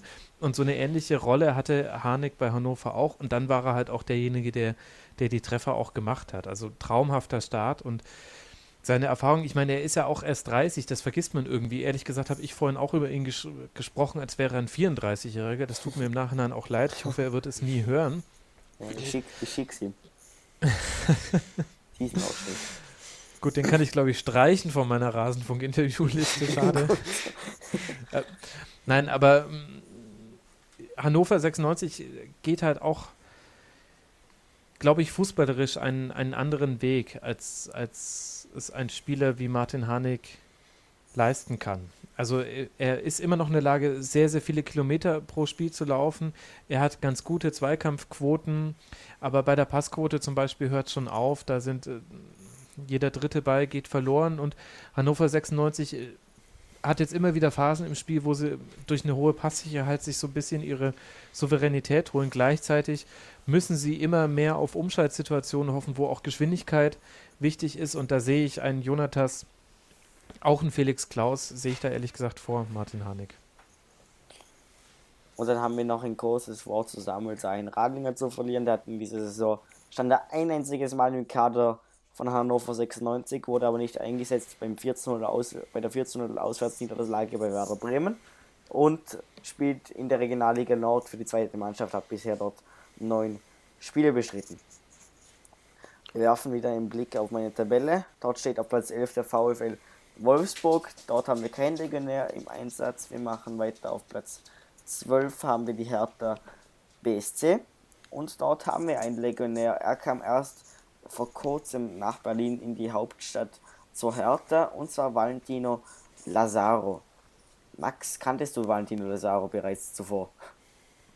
Ja, vom Namen her, aber ich hätte nicht sagen können, wie gut er bei Salzburg gespielt hat und äh, wie wichtig dieser Transfer für Hertha wäre. Also vom Namen her ja, aber ich beschäftige mich dann nicht so sehr mit dem österreichischen Fußball und ehrlich gesagt ist Europa League auch immer der Abend, der für mich eher mal fußballfrei ist. Und wie gut, wie gut spielt er bei der Hertha? Naja, also er kam natürlich mit Verletzung. Das war ja auch einer der Gründe, warum man erst nur eine Laie vereinbart hat mit Salzburg, weil man sich erst äh, darauf verlassen wollte, dass auch die Verletzung ordentlich aushält, so wie man es sich erwartet. Inzwischen ist, so wie es ich jetzt recherchiert habe, auch schon sicher, dass er auch fest äh, gekauft wird und deswegen ist er aber auch erst sehr spät in die Liga eingestiegen. Also hatte er erst mhm. am siebten Bundesligaspieltag seinen ersten Einsatz über 15 Minuten gegen den FC Bayern. Er ist sehr vielseitig einsetzbar bei Hertha. Ich glaube, das ist auch sehr, sehr wichtig. Denn wenn Hertha im 4-4-2 spielt mit zwei defensiven Sechsern, zwei Außen und zwei klaren Stürmern, und das war jetzt die favorisierte Formation in den letzten Spielen, weil du dann einfach vorne mit Selke und Ibisevic eine ganz gute ganz gute Ausstellung hast bei Hertha, dann gibt es die zentrale Position, die Lazaro auch spielen könnte, die auch Darida zum Beispiel spielen könnte bei Hertha, ähm, die gibt es dann nicht. Duda könnte sie auch spielen. Also da hat Hertha eigentlich, Hertha hat eigentlich den Kader für den 4-2-3-1, spielt aber gerade ein 4-4-2. Mhm. Und da hilft es ihm natürlich, dass du ihn auch mal auf links außen spielen lassen kannst, dass du ihn auch ähm, als hängende Spitze auflaufen lassen könntest. Das hat er in einem Spiel gemacht. Er ist gut im Kreieren von Torchancen, da ist er in den Top 50 der Liga. Aber allzu viel mehr habe ich jetzt von ihm in den Spielen, in denen er gespielt hat, noch nicht gesehen. Deswegen muss man gucken, welche Rolle er spielen kann bei Hertha. Aber da hat er ja noch alle Zeit. Er hat alle Zeit. Ähm, wenn man sich seine Vertragsdaten anschaut, er ist, wie gesagt, ausgeliehen von Red Bull Salzburg aus Österreich und ähm, wird im Sommer wahrscheinlich dorthin zurückkehren, außer ähm, Hertha überlegt sich das mit einer Kaufoption, die jetzt glaube ich nicht gegeben ist, aber da könnte man ja drüber diskutieren. Kommt jetzt ist drauf. Schon. Ist, ist die gegeben? Genau. Also irgendwas habe ich, hab ich gehört, in dem Fall. bei irgend 10 Einsätzen oder wie viel waren es? Irgendwie so. Okay. Aber normalerweise ist sie schon aktiviert, ja. Dann habe ich, hab ich das nicht mitbekommen. Frage mich nicht. Genau, das hat, hat Hertha am 16. November verkündet. Habe es gerade auch nochmal nachgeschaut. Okay, gut. Dann also dann hat er auch noch wirklich Zeit. Dann und, hat er Zeit, ähm, ja. Er könnte sehr, sehr gut äh, zur Hertha passen. Also die Hertha hat ja sowieso eine ausgezeichnete Bilanz bei ihren Transfers in den letzten Jahren. Das ist einer der Gründe, warum Hertha BSC so gut abgeschnitten hat in den letzten Spielzeiten, weil einfach von den gar nicht mal so vielen Transfers, die man sich pro Spielzeit geholt hat, saßen immer zwei von dreien, sage ich jetzt mal. Du hattest mhm. mal einen Duda mit dabei, so ein uneingelöstes Versprechen, der aber auch mit, mit Verletzungen zu kämpfen hatte. Und jetzt ist vielleicht Lazaro so ein bisschen das neue uneingelöste Versprechen. Aber das, äh, das, kann schon, das kann schon sehr gut funktionieren. Ich kann mir ihn sehr gut in dieser Mannschaft vorstellen, die auch echt ein interessantes Profil langsam kriegt. Wenn du, ähm, wenn man sich einfach überlegt, auf den Außen hast du Mitchell Weiser und Plattenharte, zwei hochtalentierte deutsche Außenverteidiger. Du hast mit Arne Meyer einen Sechser, der wahnsinnig jung ist, aus der eigenen Jugend kommt mit äh, hohen Vorschusslorbeeren jetzt in den Profikader übernommen wurde, der auch immer besser spielt. Du hast mit Selke vorne drin einen pfeilschnellen Spieler, der wunderbar mit Ibišević harmoniert. Man kann sich das gar nicht mehr vorstellen, mhm. dass dass, Hertha zu Beginn der Saison oft noch in so einem 4-2-3-1 oder manchmal auch in einem 4-3-3 gespielt hat, mit Kalu dann auf den Außen. Das ist, finde ich inzwischen eigentlich kaum mehr vorstellbar, dass das ging. Du hast mit Matthew Leckie einen wahnsinnig schnellen Spieler auf den Außen. Und da könnte ein Lazaro von dem, was er hat und was er spielen kann, könnte da wirklich sehr gut reinpassen. Also von dem, was ich jetzt in den paar Spielen von ihm sehen konnte. Das Warum ist die österreichische Nationalmannschaft so schlecht? Das ergibt überhaupt gar keinen Sinn. Das habe ich mir übrigens in der Vorbereitung auch schon gedacht, als ich mir gedacht habe, meine Güte, man, man hatte so, also die großen Namen wusste ich natürlich schon, das Burgstaller, Ilsanker und so weiter, Sabitzer. Alaba ja sowieso, aber Alaba ist ja auch so eine, vielleicht ist ja auch Alaba einer der kleinen Gründe, warum es manchmal in der Nationalmannschaft nicht so lief ist halt schwierig, wenn irgendwie, wenn er irgendwann Neuner spielt bei der Europameisterschaft, dann wird es halt, wird's halt dünn. Aber eigentlich gibt es ja keinen sportlichen Grund, warum die österreichische Nationalmannschaft so chronisch underperformt, oder? Ich, ich gebe das einen guten Satz von einem österreichischen Wettanbieter. Äh, Österreich hat 8 Millionen Teamchefs. Ja, aber wir also, haben auch 20 Millionen Bundestrainer, das ist doch, das ist doch kein und, Grund. ja, aber es ist auch immer so, dass hochgelobt und tief gefallen. Äh, tief, äh, tief bedrückt. Also wenn wir eben bei der Europa League Quali war es eben so, äh, Europa League Quali sag ich schon, bei der Europameisterschaftsqualifikation ja. die beste Mannschaft und Wahnsinn und unglaublich und nachdem Dann ist dieses Ernst-Happel-Stadion in Wien, dieses alte, wo eigentlich niemand hingehen will, bis auf den letzten Platz ausverkauft und dann spielen wir zu Hause gegen die geile Mannschaft Uruguay, aus Uruguay und, und haben keine 12.000 Zuschauer im Stadion. Also genau. da, da da, da also hängt alles davon ab, wie wir spielen und die Frage, warum die österreichische Mannschaft so underperformt, ich, ich weiß es nicht. Habt gesagt, ihr denn, ich meine, es hängt de definitiv auch mit dem Trainer zusammen. Also äh, ihr habt halt das Problem so von außen betrachtet. Ich mache jetzt eine Ferndiagnose und wenn ja. ich kompletten Blödsinn erzähle, dann, dann müsst ihr mich bitte einfach korrigieren. Ich mache es nicht aus bösem Willen. Aber von außen betrachtet habt ihr diese, die im internationalen Vergleich schwache Liga ist ein Problem. Und vor allem deshalb ist es ein Problem, weil die Spieler schneller aus dem Einflussbereich des ÖFB verschwinden, glaube ich. Also mhm. das, was die deutsche Nationalmannschaft so stark gemacht hat, war, dass, wir kommen ja auch aus einem ganz dunklen Tal. Also was da 2000 ja. passiert ist bei der EM, da will sich niemand mehr so gerne dran erinnern. Und das, was den deutschen Fußball so stark macht, ist quasi so eine Institutionalisierung der Nachwuchsförderung. Es gibt Nachwuchsleistungszentren, es gibt klar vereinbarte Standards, die eingehalten werden müssen von allen DFL-Teams. Der DFB hat eigene Stützpunkte. Das habt ihr alles im ÖFB, vermute ich auch. Aber hier bleiben die Spieler in diesem deutschen Fußballökosystem viel länger drin, weil sie eben nicht nach, nach draußen wechseln müssen, um, um äh, mehr Geld zu verdienen oder vielleicht die Perspektive zu haben, international zu spielen. Und ich glaube, deshalb ist es auch einfacher für einen deutschen Fußballbund, dann eine Spielphilosophie zu etablieren, die man ja jetzt eindeutig erkennen kann, die aber halt auch jahrelang gefördert werden musste, erstmal in den Nachwuchsleistungszentren, bis es dann auch irgendwann durch den entsprechenden Bundestrainer auch in der Nationalmannschaft umgesetzt werden konnte. Und ich habe immer so ein bisschen den Eindruck, bei der österreichischen Nationalmannschaft ich weiß nicht, für welchen Fußball die steht.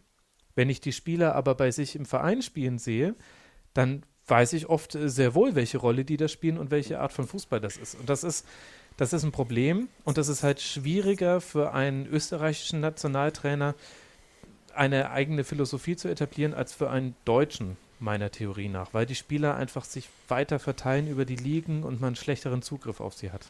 Wir haben jetzt, Beispiel, wir haben jetzt zum Beispiel auch Legionäre in in, Nord, in, in Nordkorea haben wir einen Legionär. Südkorea. Ja, wir haben ähm, bei. Auf Malta haben wir drei. Auf, auf Malta haben wir einen. Ähm, also wir haben. Drei die, sogar. Genau. Ähm, ich schaue mir, ich schau mir, ich schau mir gerade die Liste an von den exotischen. Also ich habe Zypern, wir haben Tschechien dabei, Südkorea. Südafrika. Habe ich vorhin Nordkorea, habe ich vorhin Nordkorea gesagt? Ja, ja genau. Nordkorea. Ja. Deswegen war ich gar so erstaunt. Na, na, gut, das war Südkorea. Ich glaube, ja, ja, so ein Schuss haben wie eine Rakete, euer Spieler, der da in Nordkorea spielt. Ja, ähm, in, Sü in, Sü in, Südkorea spielt Richard Wimper. Ich glaube, der hat den Cup dort gewonnen. Also, die spielen alle gute Mannschaften, aber ich glaube, die werden vom ÖFB gar nicht mehr beachtet, auch weil es sich nicht richtig positioniert hat, wie du schon gesagt hast. Wir sind da alle selber ein bisschen gespannt, wie sich da das Präsidium mit dem neuen Trainer ausrichten will. Das, da, da haben wir, da sind wir ein bisschen bange. Und Max, weil du auch gesagt hast, für welchen Fußball die stehen. Ähm, Salzburg ist eben das perfekte Beispiel, weil die Akademie, die die haben, ist ja für österreichische Verhältnisse wirklich, äh, muss eigentlich fast ein Vorbild sein. Ja. Und mit dem Jauf, äh, Jauflik, Juflik-Sieg der U19, Juflik, genau, nach dem Juflik-Sieg, Walquist nach Hoffenheim, Ingolitsch nach St. Pölten, äh, Burgstaller nach äh, zum Lask oder so irgendwie. Also eigentlich kann man sagen, die österreichische Liga profitiert von Salzburg. weil da irgendwie, ich weiß, da, da stimmt nicht jeder mit mir ein, hundertprozentig, aber in den Vereinen mag die Nachwuchsentwicklung wirklich besser funktionieren als ÖFB-mäßig. Verbandsmäßig. Habt ihr, habt ihr gar Ding. keine vom Verband äh, aufgebauten Nachwuchsleistungszentren? Doch, glaub schon, oder? Wir haben, was, was mir jetzt gleich in den Sinn geschossen ist, ähm, wir, ha ähm, wir haben jetzt einen neuen U19 und U15 Nationaltrainer, der hat beide Teams übernommen und der hat auch ähm, die, die, die Nationalausbildungszentren übernommen und wir haben aber zum Beispiel auch im Gegensatz zu vielen anderen Ländern in St. Pölten ein Frauenausbildungszentrum äh, für genau, Frauennachwuchs. Genau, stimmt. Also da, da wird schon drauf geachtet, aber irgendwie lange die Spiele doch aus unserem Dunstkreis. Irgendwie klappt das mhm. dann nicht mehr gut. Hey, und ihr habt ja ein Projekt 12 vom Talent zum Nationalspieler, lese ich gerade auf der Seite vom ÖFB. Ja, ja stimmt. Das klasse, sind, äh, ein schöner, schöner Name. Aktuell oder? fördert das Projekt 12 10 Spielerinnen und 25 Spieler. Genau. Genau, richtig. Das, das ist so das, worauf wir alle hoffen. Weil 25, ja, halte ich für ein bisschen dünn angelegt. 25 aber, Spieler reichen. Ist ein Kader, oder? Genau, genau. Das, das wird, wenn man sich jetzt den Kader abfotografiert, dass wir in, in zehn Jahren zur, zur WM fahren. So ungefähr. Oh genau. je, aber das muss ja zum Scheitern verurteilt sein. Ich zitiere, von Beginn an und auch in den kommenden Jahren repräsentiert Franz Beckenbauer das Fördermodell als Botschafter in der Öffentlichkeit. Sag mal, habt ihr uh. keine eigenen Fußballprominenten? Ja, Andi Herzog. Halbkriminellen. ja. Halbkriminellen. Andi Herzog, äh, was haben wir noch? Martin, Didi Küber, Ma Andi Ogris. Martin Scherb, Peter Hack. Martin Scherb. Ja, Peter, Grüße an Peter. Grüße an Stimmt. Peter, genau. Keine Folge. Ähm, ah. Ja, der Max soll. So, ne? Was soll man dazu cool. noch sagen? Gehen wir wieder zu den Legionären, das wir hat mehr Spaß gemacht, als über den ÖFB wir gehen wieder zu den Legionären. Wir waren bei Valentino Lazaro. Ähm, ich glaube, da waren wir auch halbwegs durch. Deshalb waren wir weiter mit dem nächsten Verein, VfB Stuttgart. Da haben wir keinen Legionär unter Vertrag, ebenso wie bei Mainz 05. Dann kommen wir zu HSV. Dann sind wir schon im unteren Tabellendrittel, äh, im unteren Tabellenbereich angelangt. Beim SC Freiburg. Ein Legionär haben wir dort mit dem sympathischen Trainer der Bundesliga, wie ich finde. Das muss ich mal wieder sagen. Ähm, Philipp Lienhardt. Ähm, nicht zu verwechseln mit dem Hochkaräter Andi Lienhardt aus Altach. Könnte man, könnte man verwechseln. Alltagsseitenheb, check. check. Gut, das kann ich abhaken für diese Folge, das ist mein Ziel. Ähm, Philipp Lin hat spielt seine erste richtige Profisaison ähm, ähm, beim SC Freiburg, beziehungsweise allgemein im Fußball, hat zuvor bei der zweiten Mannschaft von Real gespielt, ist dort, glaube ich, einen Einsatz in der ersten Kampfmannschaft gekommen, zum mehr hat es aber auch nicht gereicht in Spanien bei Real, dann ging es nach Freiburg. Max, ähm, wie hast du diesen neuen Spieler wahrscheinlich auf eurem Schirm ähm, entdeckt? Beziehungsweise für dich entdeckt vielleicht? Ja, also hat er von Anfang an viel gespielt, bis er jetzt dann mit einer Verletzung ausgeschieden ist, aber die ersten neun Spieltage konnte man ihn beobachten beim SC Freiburg.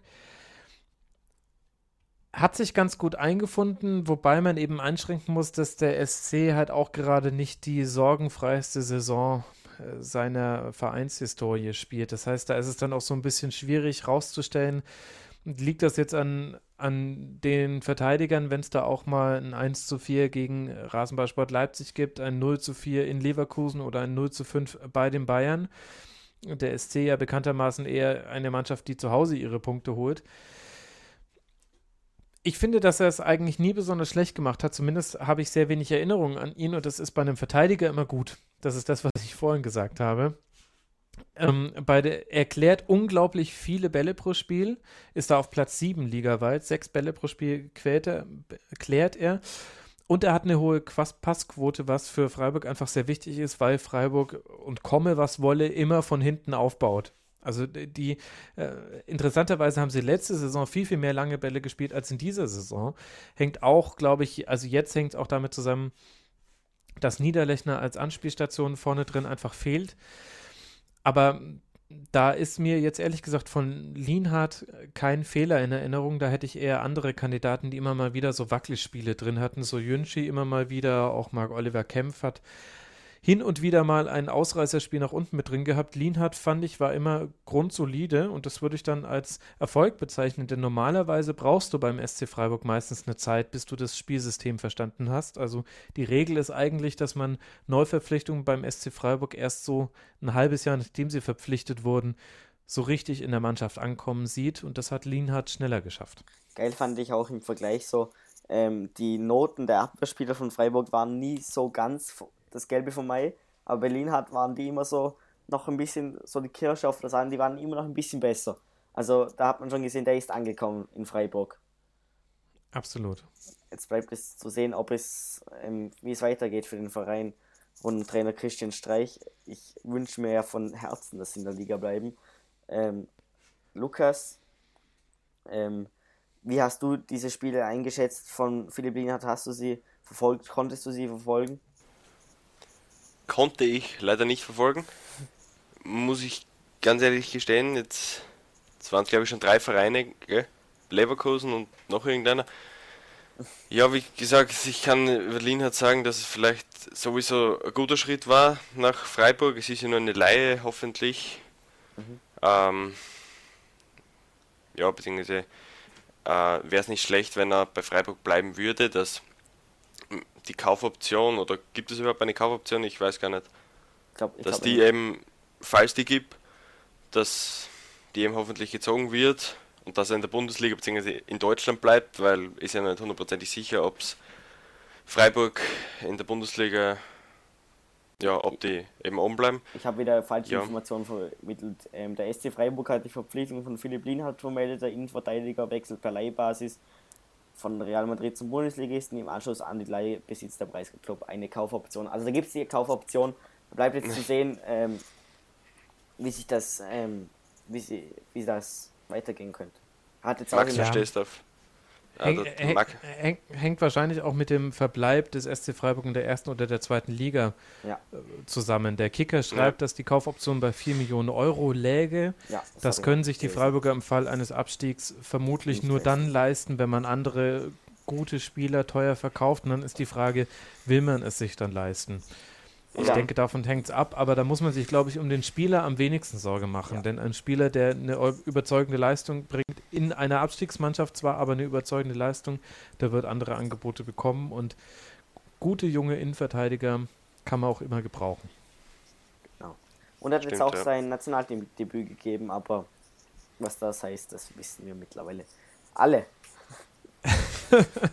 ja, was heißt es dann? Ja, ähm, zum Scheitern verurteilt, habe ich vorhin gehört. Mal schauen, wie es mit Philipp, Philipp Lienhardt geht. Hat gegen Moldawien okay. durchgespielt als Innenverteidiger. In der Nationalteam äh, Patrick Bürger. Genau. Nur so Shoutout. Zukunft, Zukunft Hoffnung. ähm, Gut. dann sind wir auf dem vorletzten Tabellenrang angelangt, auf dem letzten Tabellenrang, wo noch Legionäre spielen, bis auf Trainer und nicht mal mehr. So. Ähm, SV Werder Bremen, 11 Punkte, ähm, hat acht Punkte Vorsprung auf den letzten Platz. Und wir wollen dort vor allem über zwei Legionäre ganz besonders sprechen. Ähm, es sind zwei unter Vertrag dort in Werder, in, in, in Bremen, nicht in Werder. Ähm, Slatko Junusovic ist Teamkapitän bei Bremen. Hat er sich das verdient, Max? Ja, absolut. Also Junusovic ist eine der festen Säulen die Bremen braucht. Du hast auch deutlich gemerkt, dass er gefehlt hat äh, zu Beginn der Saison. Das fällt natürlich auch noch mit der Amtszeit von Alexander Nuri äh, zusammen, wo man einen viel, viel abwartenderen, defensiveren Fußball gespielt hat, als jetzt unter dem Nachfolger Florian Kofeld.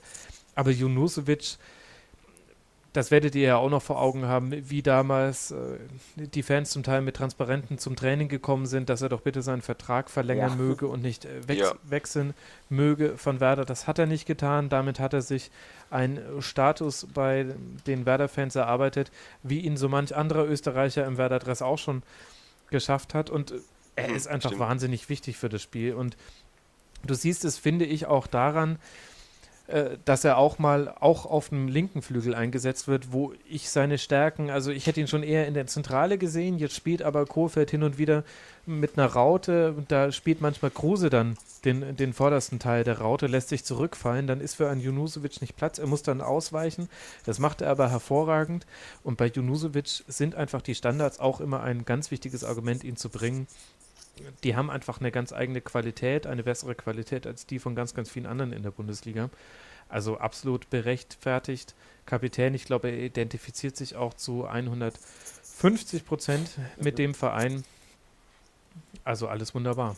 Hätte er vielleicht den Anspruch, dass er mehr Tore schießt? Er hat jetzt in, in, in, ja. in acht Spielen, die er gespielt hat, keinen einzigen Scorerpunkt anschreiben können. Hat er da, sollte er da den Anspruch haben, mehr, mehr in der Offensive zu tun? Ich glaube, das ist nur eine Frage der Zeit, bis er, bis er zumindest Assists sammeln wird, denn er legt äh, fast äh, drei Torschüsse pro Spiel auf. Das ist äh, bundesligaweit ist er da auf Platz 23, also sehr, sehr Gut, guter oder? Wert. Hängt natürlich auch mit den Standards zusammen, das ist klar. Denn daraus kommen ja auch Torschüsse zustande. Ich glaube, das ist eine Frage der Zeit. Derzeit fokussiert sich viel auf Kruse und Bartels bei Werder. Meiner Einschätzung nach ist es aber nur eine Frage der Zeit, bis sich die Gegner da besser drauf einstellen. Wir haben jetzt gerade am 14. Spieltag beim Heimspiel gegen den VfB Stuttgart gesehen, wie es ein Gegner überhaupt nicht geschafft hat, die zwei aus dem Spiel zu nehmen. Da hatten Kruse und Bartels die meisten Pässe aller Werder-Spieler. Das muss man sich mhm. mal auf der Zunge zergehen lassen. Das ist äh, der, der Stoßstürmer und die hängende Spitze, die haben die meisten Pässe. Das heißt, die waren immer anspielbar. Mhm. Und das darf halt ehrlich gesagt der Gegner nicht zulassen. Ich rechne damit, dass das in den nächsten Spielen nicht immer so einfach werden wird. Und dann wird automatisch Junusovic wieder mehr in der Verantwortung stehen. Und Junusovic auf einer Seite mit Delaney und Augustinsson, das ist eine bockstarke linke Seite. Also der wird, der wird seine Rolle noch spielen. Ich sehe nicht, warum er das nicht tun sollte. Vielleicht wird auch ein anderer Werder-Spieler seine Mehrrollen spielen von Österreich ähm, der berühmt-berüchtigte ehemalige zweite Bundesligameister aus Österreich. Hat man die zweite Bundesliga gewonnen und spielt jetzt bei Werder Bremen und zwar Florian Kainz. Ähm, er wurde ähm, auch bei der zweiten Mannschaft eingesetzt, spielt jetzt aber vorwiegend, ähm, also spielt jetzt eigentlich nur noch für das erste Team. Stand in jedem Spiel im Kader, hat in jedem Spiel gespielt. Ähm, ist der in Werder jetzt hundertprozentig angekommen, fix ein Teil der Mannschaft? Hm. Schwierig zu sagen, ne? Also, ja, genau. äh, weil er eben nicht über, über 90 Minuten durchspielt und von Florian Kainz sind auch einige Szenen in Erinnerung, wo er wirklich viel Pech hatte. Also, es fing schon am ersten Spieltag an, beim 0 zu 1 in Hoffenheim, schiebt er aus sechs Metern am leeren Tor vorbei, beim Stand von 0 zu 0 noch gegen Schalke. Dann am vierten Spieltag zum Beispiel hat er ein sehr gutes Spiel gemacht, aber das ging dann auch verloren äh, zu Hause, etwas unglücklich. Beim 1 zu 1 gegen Wolfsburg am fünften Spieltag wird ein Schuss von ihm auf der Linie geklärt. Also was ich damit sagen will, ist, ich habe ehrlich gesagt einfach nur meine Sendungsnotizen keins eingegeben und dann hat er mir so viele von meinen Sendungsdokumenten, äh, acht, acht Sendungsdokumente, also von acht Spieltagen hat er mir ausgespuckt. Da dachte ich mir schon so, hoch mit dem keins, da habe ich mir so einiges notiert und das waren halt echt häufig vergebene Chancen Mhm. Wo er einfach aber auch Pech hatte. Also, wo ich jetzt nicht sagen will, da hat er, also bis jetzt auf die Nummer in Hoffenheim, aber auch das äh, kann halt auch mal passieren. Ähm, deswegen finde ich es schwierig einzuschätzen, welche Rolle er spielen wird. Ich sehe ihn jetzt gerade ehrlich gesagt nicht in der ersten Formation war das, weil sich da einfach andere Spieler etabliert haben. Jetzt mit Kruse, der zurückgekommen ist, Bartels, Augustinsson, Delaney, Junusovic, Eggestein stark, Bargfrede stark da hat er es gerade schwer, ehrlich gesagt. Ja, und mhm. nicht nur du siehst ja, ihn, siehst ihn ähm, als fixes Teil des Teams, sondern auch die Statistiken sehen ihn noch nicht so weit. Er hat nur, ähm, ähm, er hat siebenmal in der Startelf gespielt, aber er hat nur zweimal durchgespielt. Nicht mal im DFB-Pokal gegen die Würzburger Kickers, ähm, wo er zwei in Essis geliefert hat, aber nicht mal da hat er durchgespielt. Dann wird jetzt zu sehen sein, wie es für ihn weitergeht. Vielleicht auch mit einer Laie, das sei irgendwie im Gespräch, habe ich gehört. Mal schauen, mhm. wie es da in der Winterpause weitergehen wird mit Florian Kainz. Bleibt wer da oben oder ist es dieses Mal vorbei? Genau.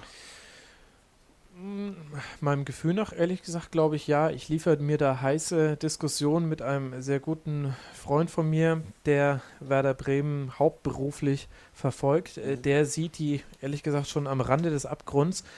Ich sehe das ehrlich gesagt nicht. Also Werder hat natürlich noch einen langen Weg vor sich und auch deutliche Probleme. Da muss man sich nur die neun erzielten Tore angucken. Das ist halt nach 14 Spielen auch wahnsinnig wenig. Mhm. Ja. Aber sie haben einfach zwei Pluspunkte, die Werder Bremen schon traditionell häufiger den Hintern gerettet haben. Das eine ist einen bedingungslosen Rückhalt des Publikums, das ist wirklich hervorzuheben und damit einhergehen dann eben auch eine Heimstärke, die sich darin ausdrückt.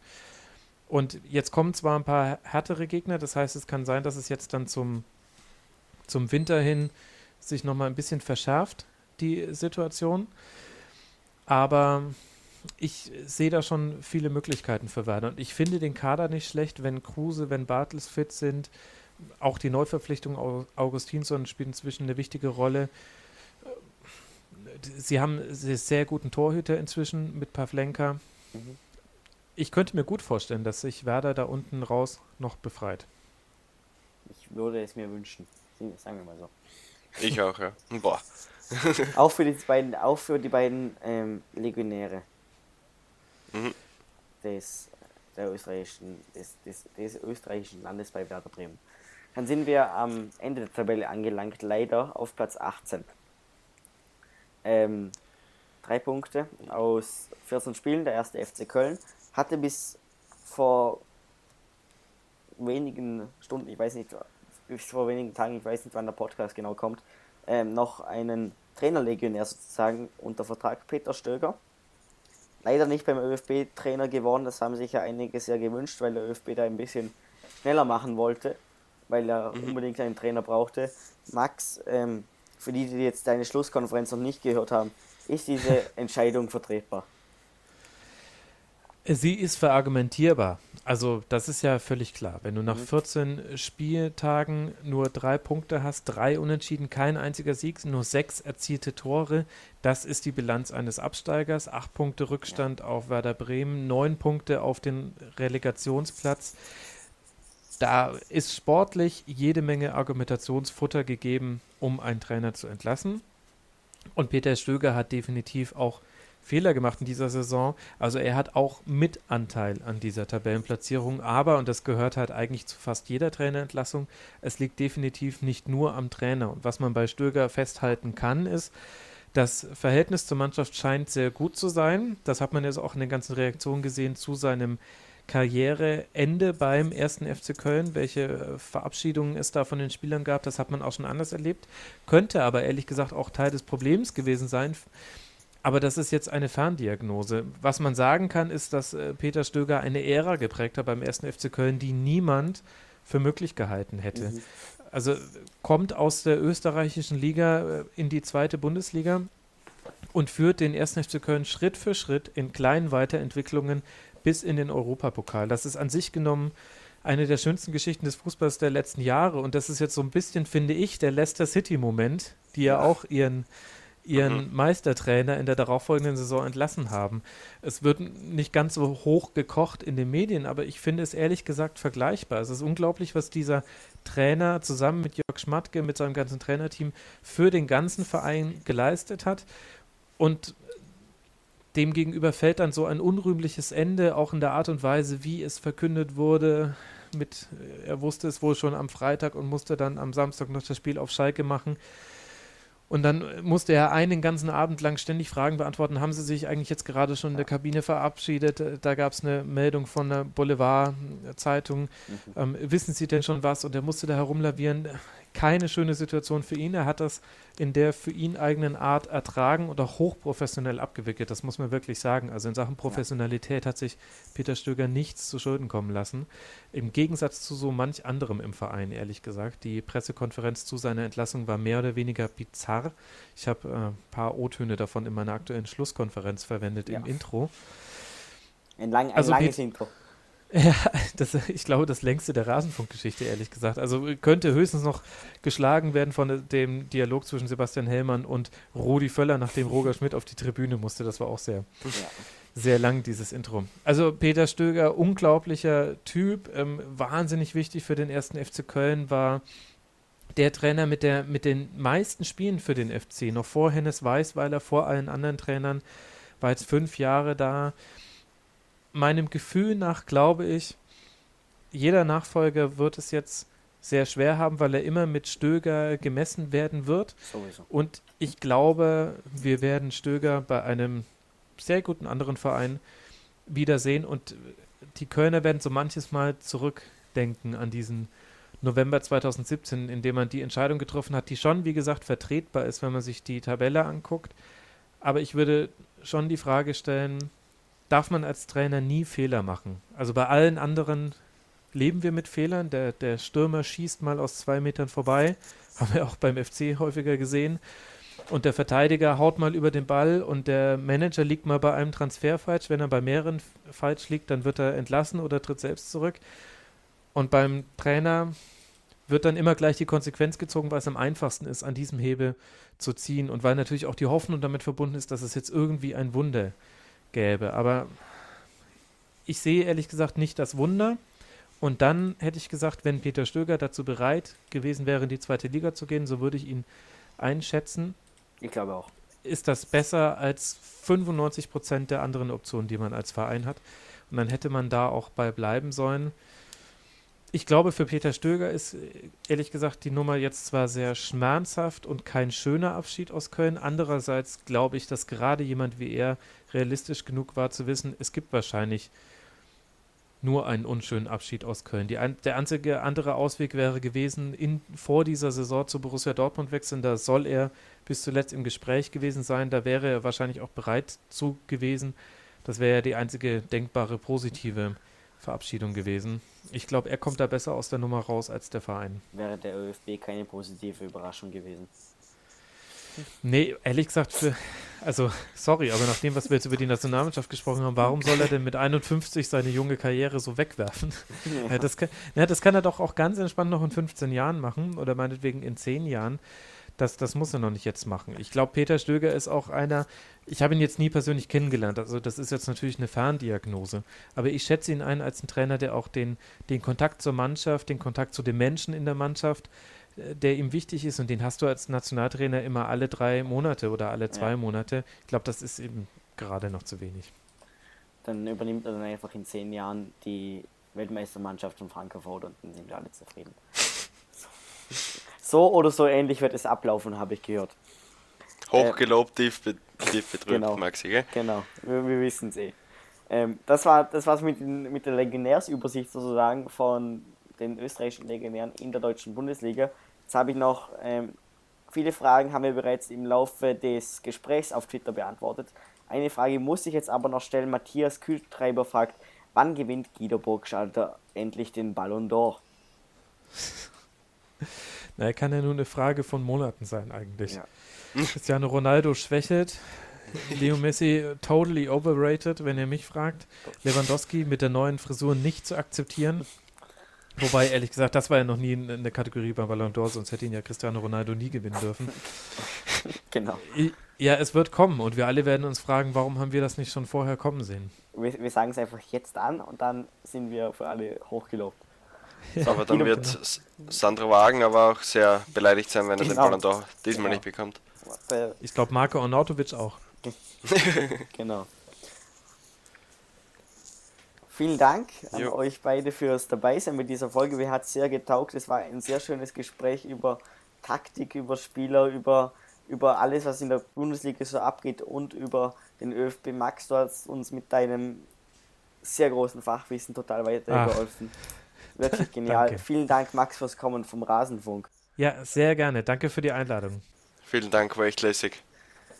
Hat mich gefreut. Du bist der Edgenetzer vom auf Twitter, dass ich den Satz auch noch gesagt habe.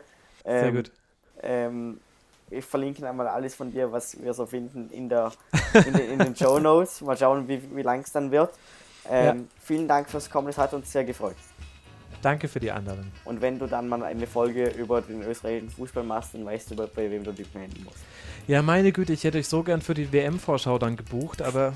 Ja, welche, welche WM-Vorschau? In, in, vier Jahren dann. Blindenfußball-WM. Genau. So Stimmt. Danke auch an ja, dich, Lukas, fürs dabei sein. Ja, danke. Wie gesagt, Max, war echt lässig. Vielen Dank. Und, und Maxi,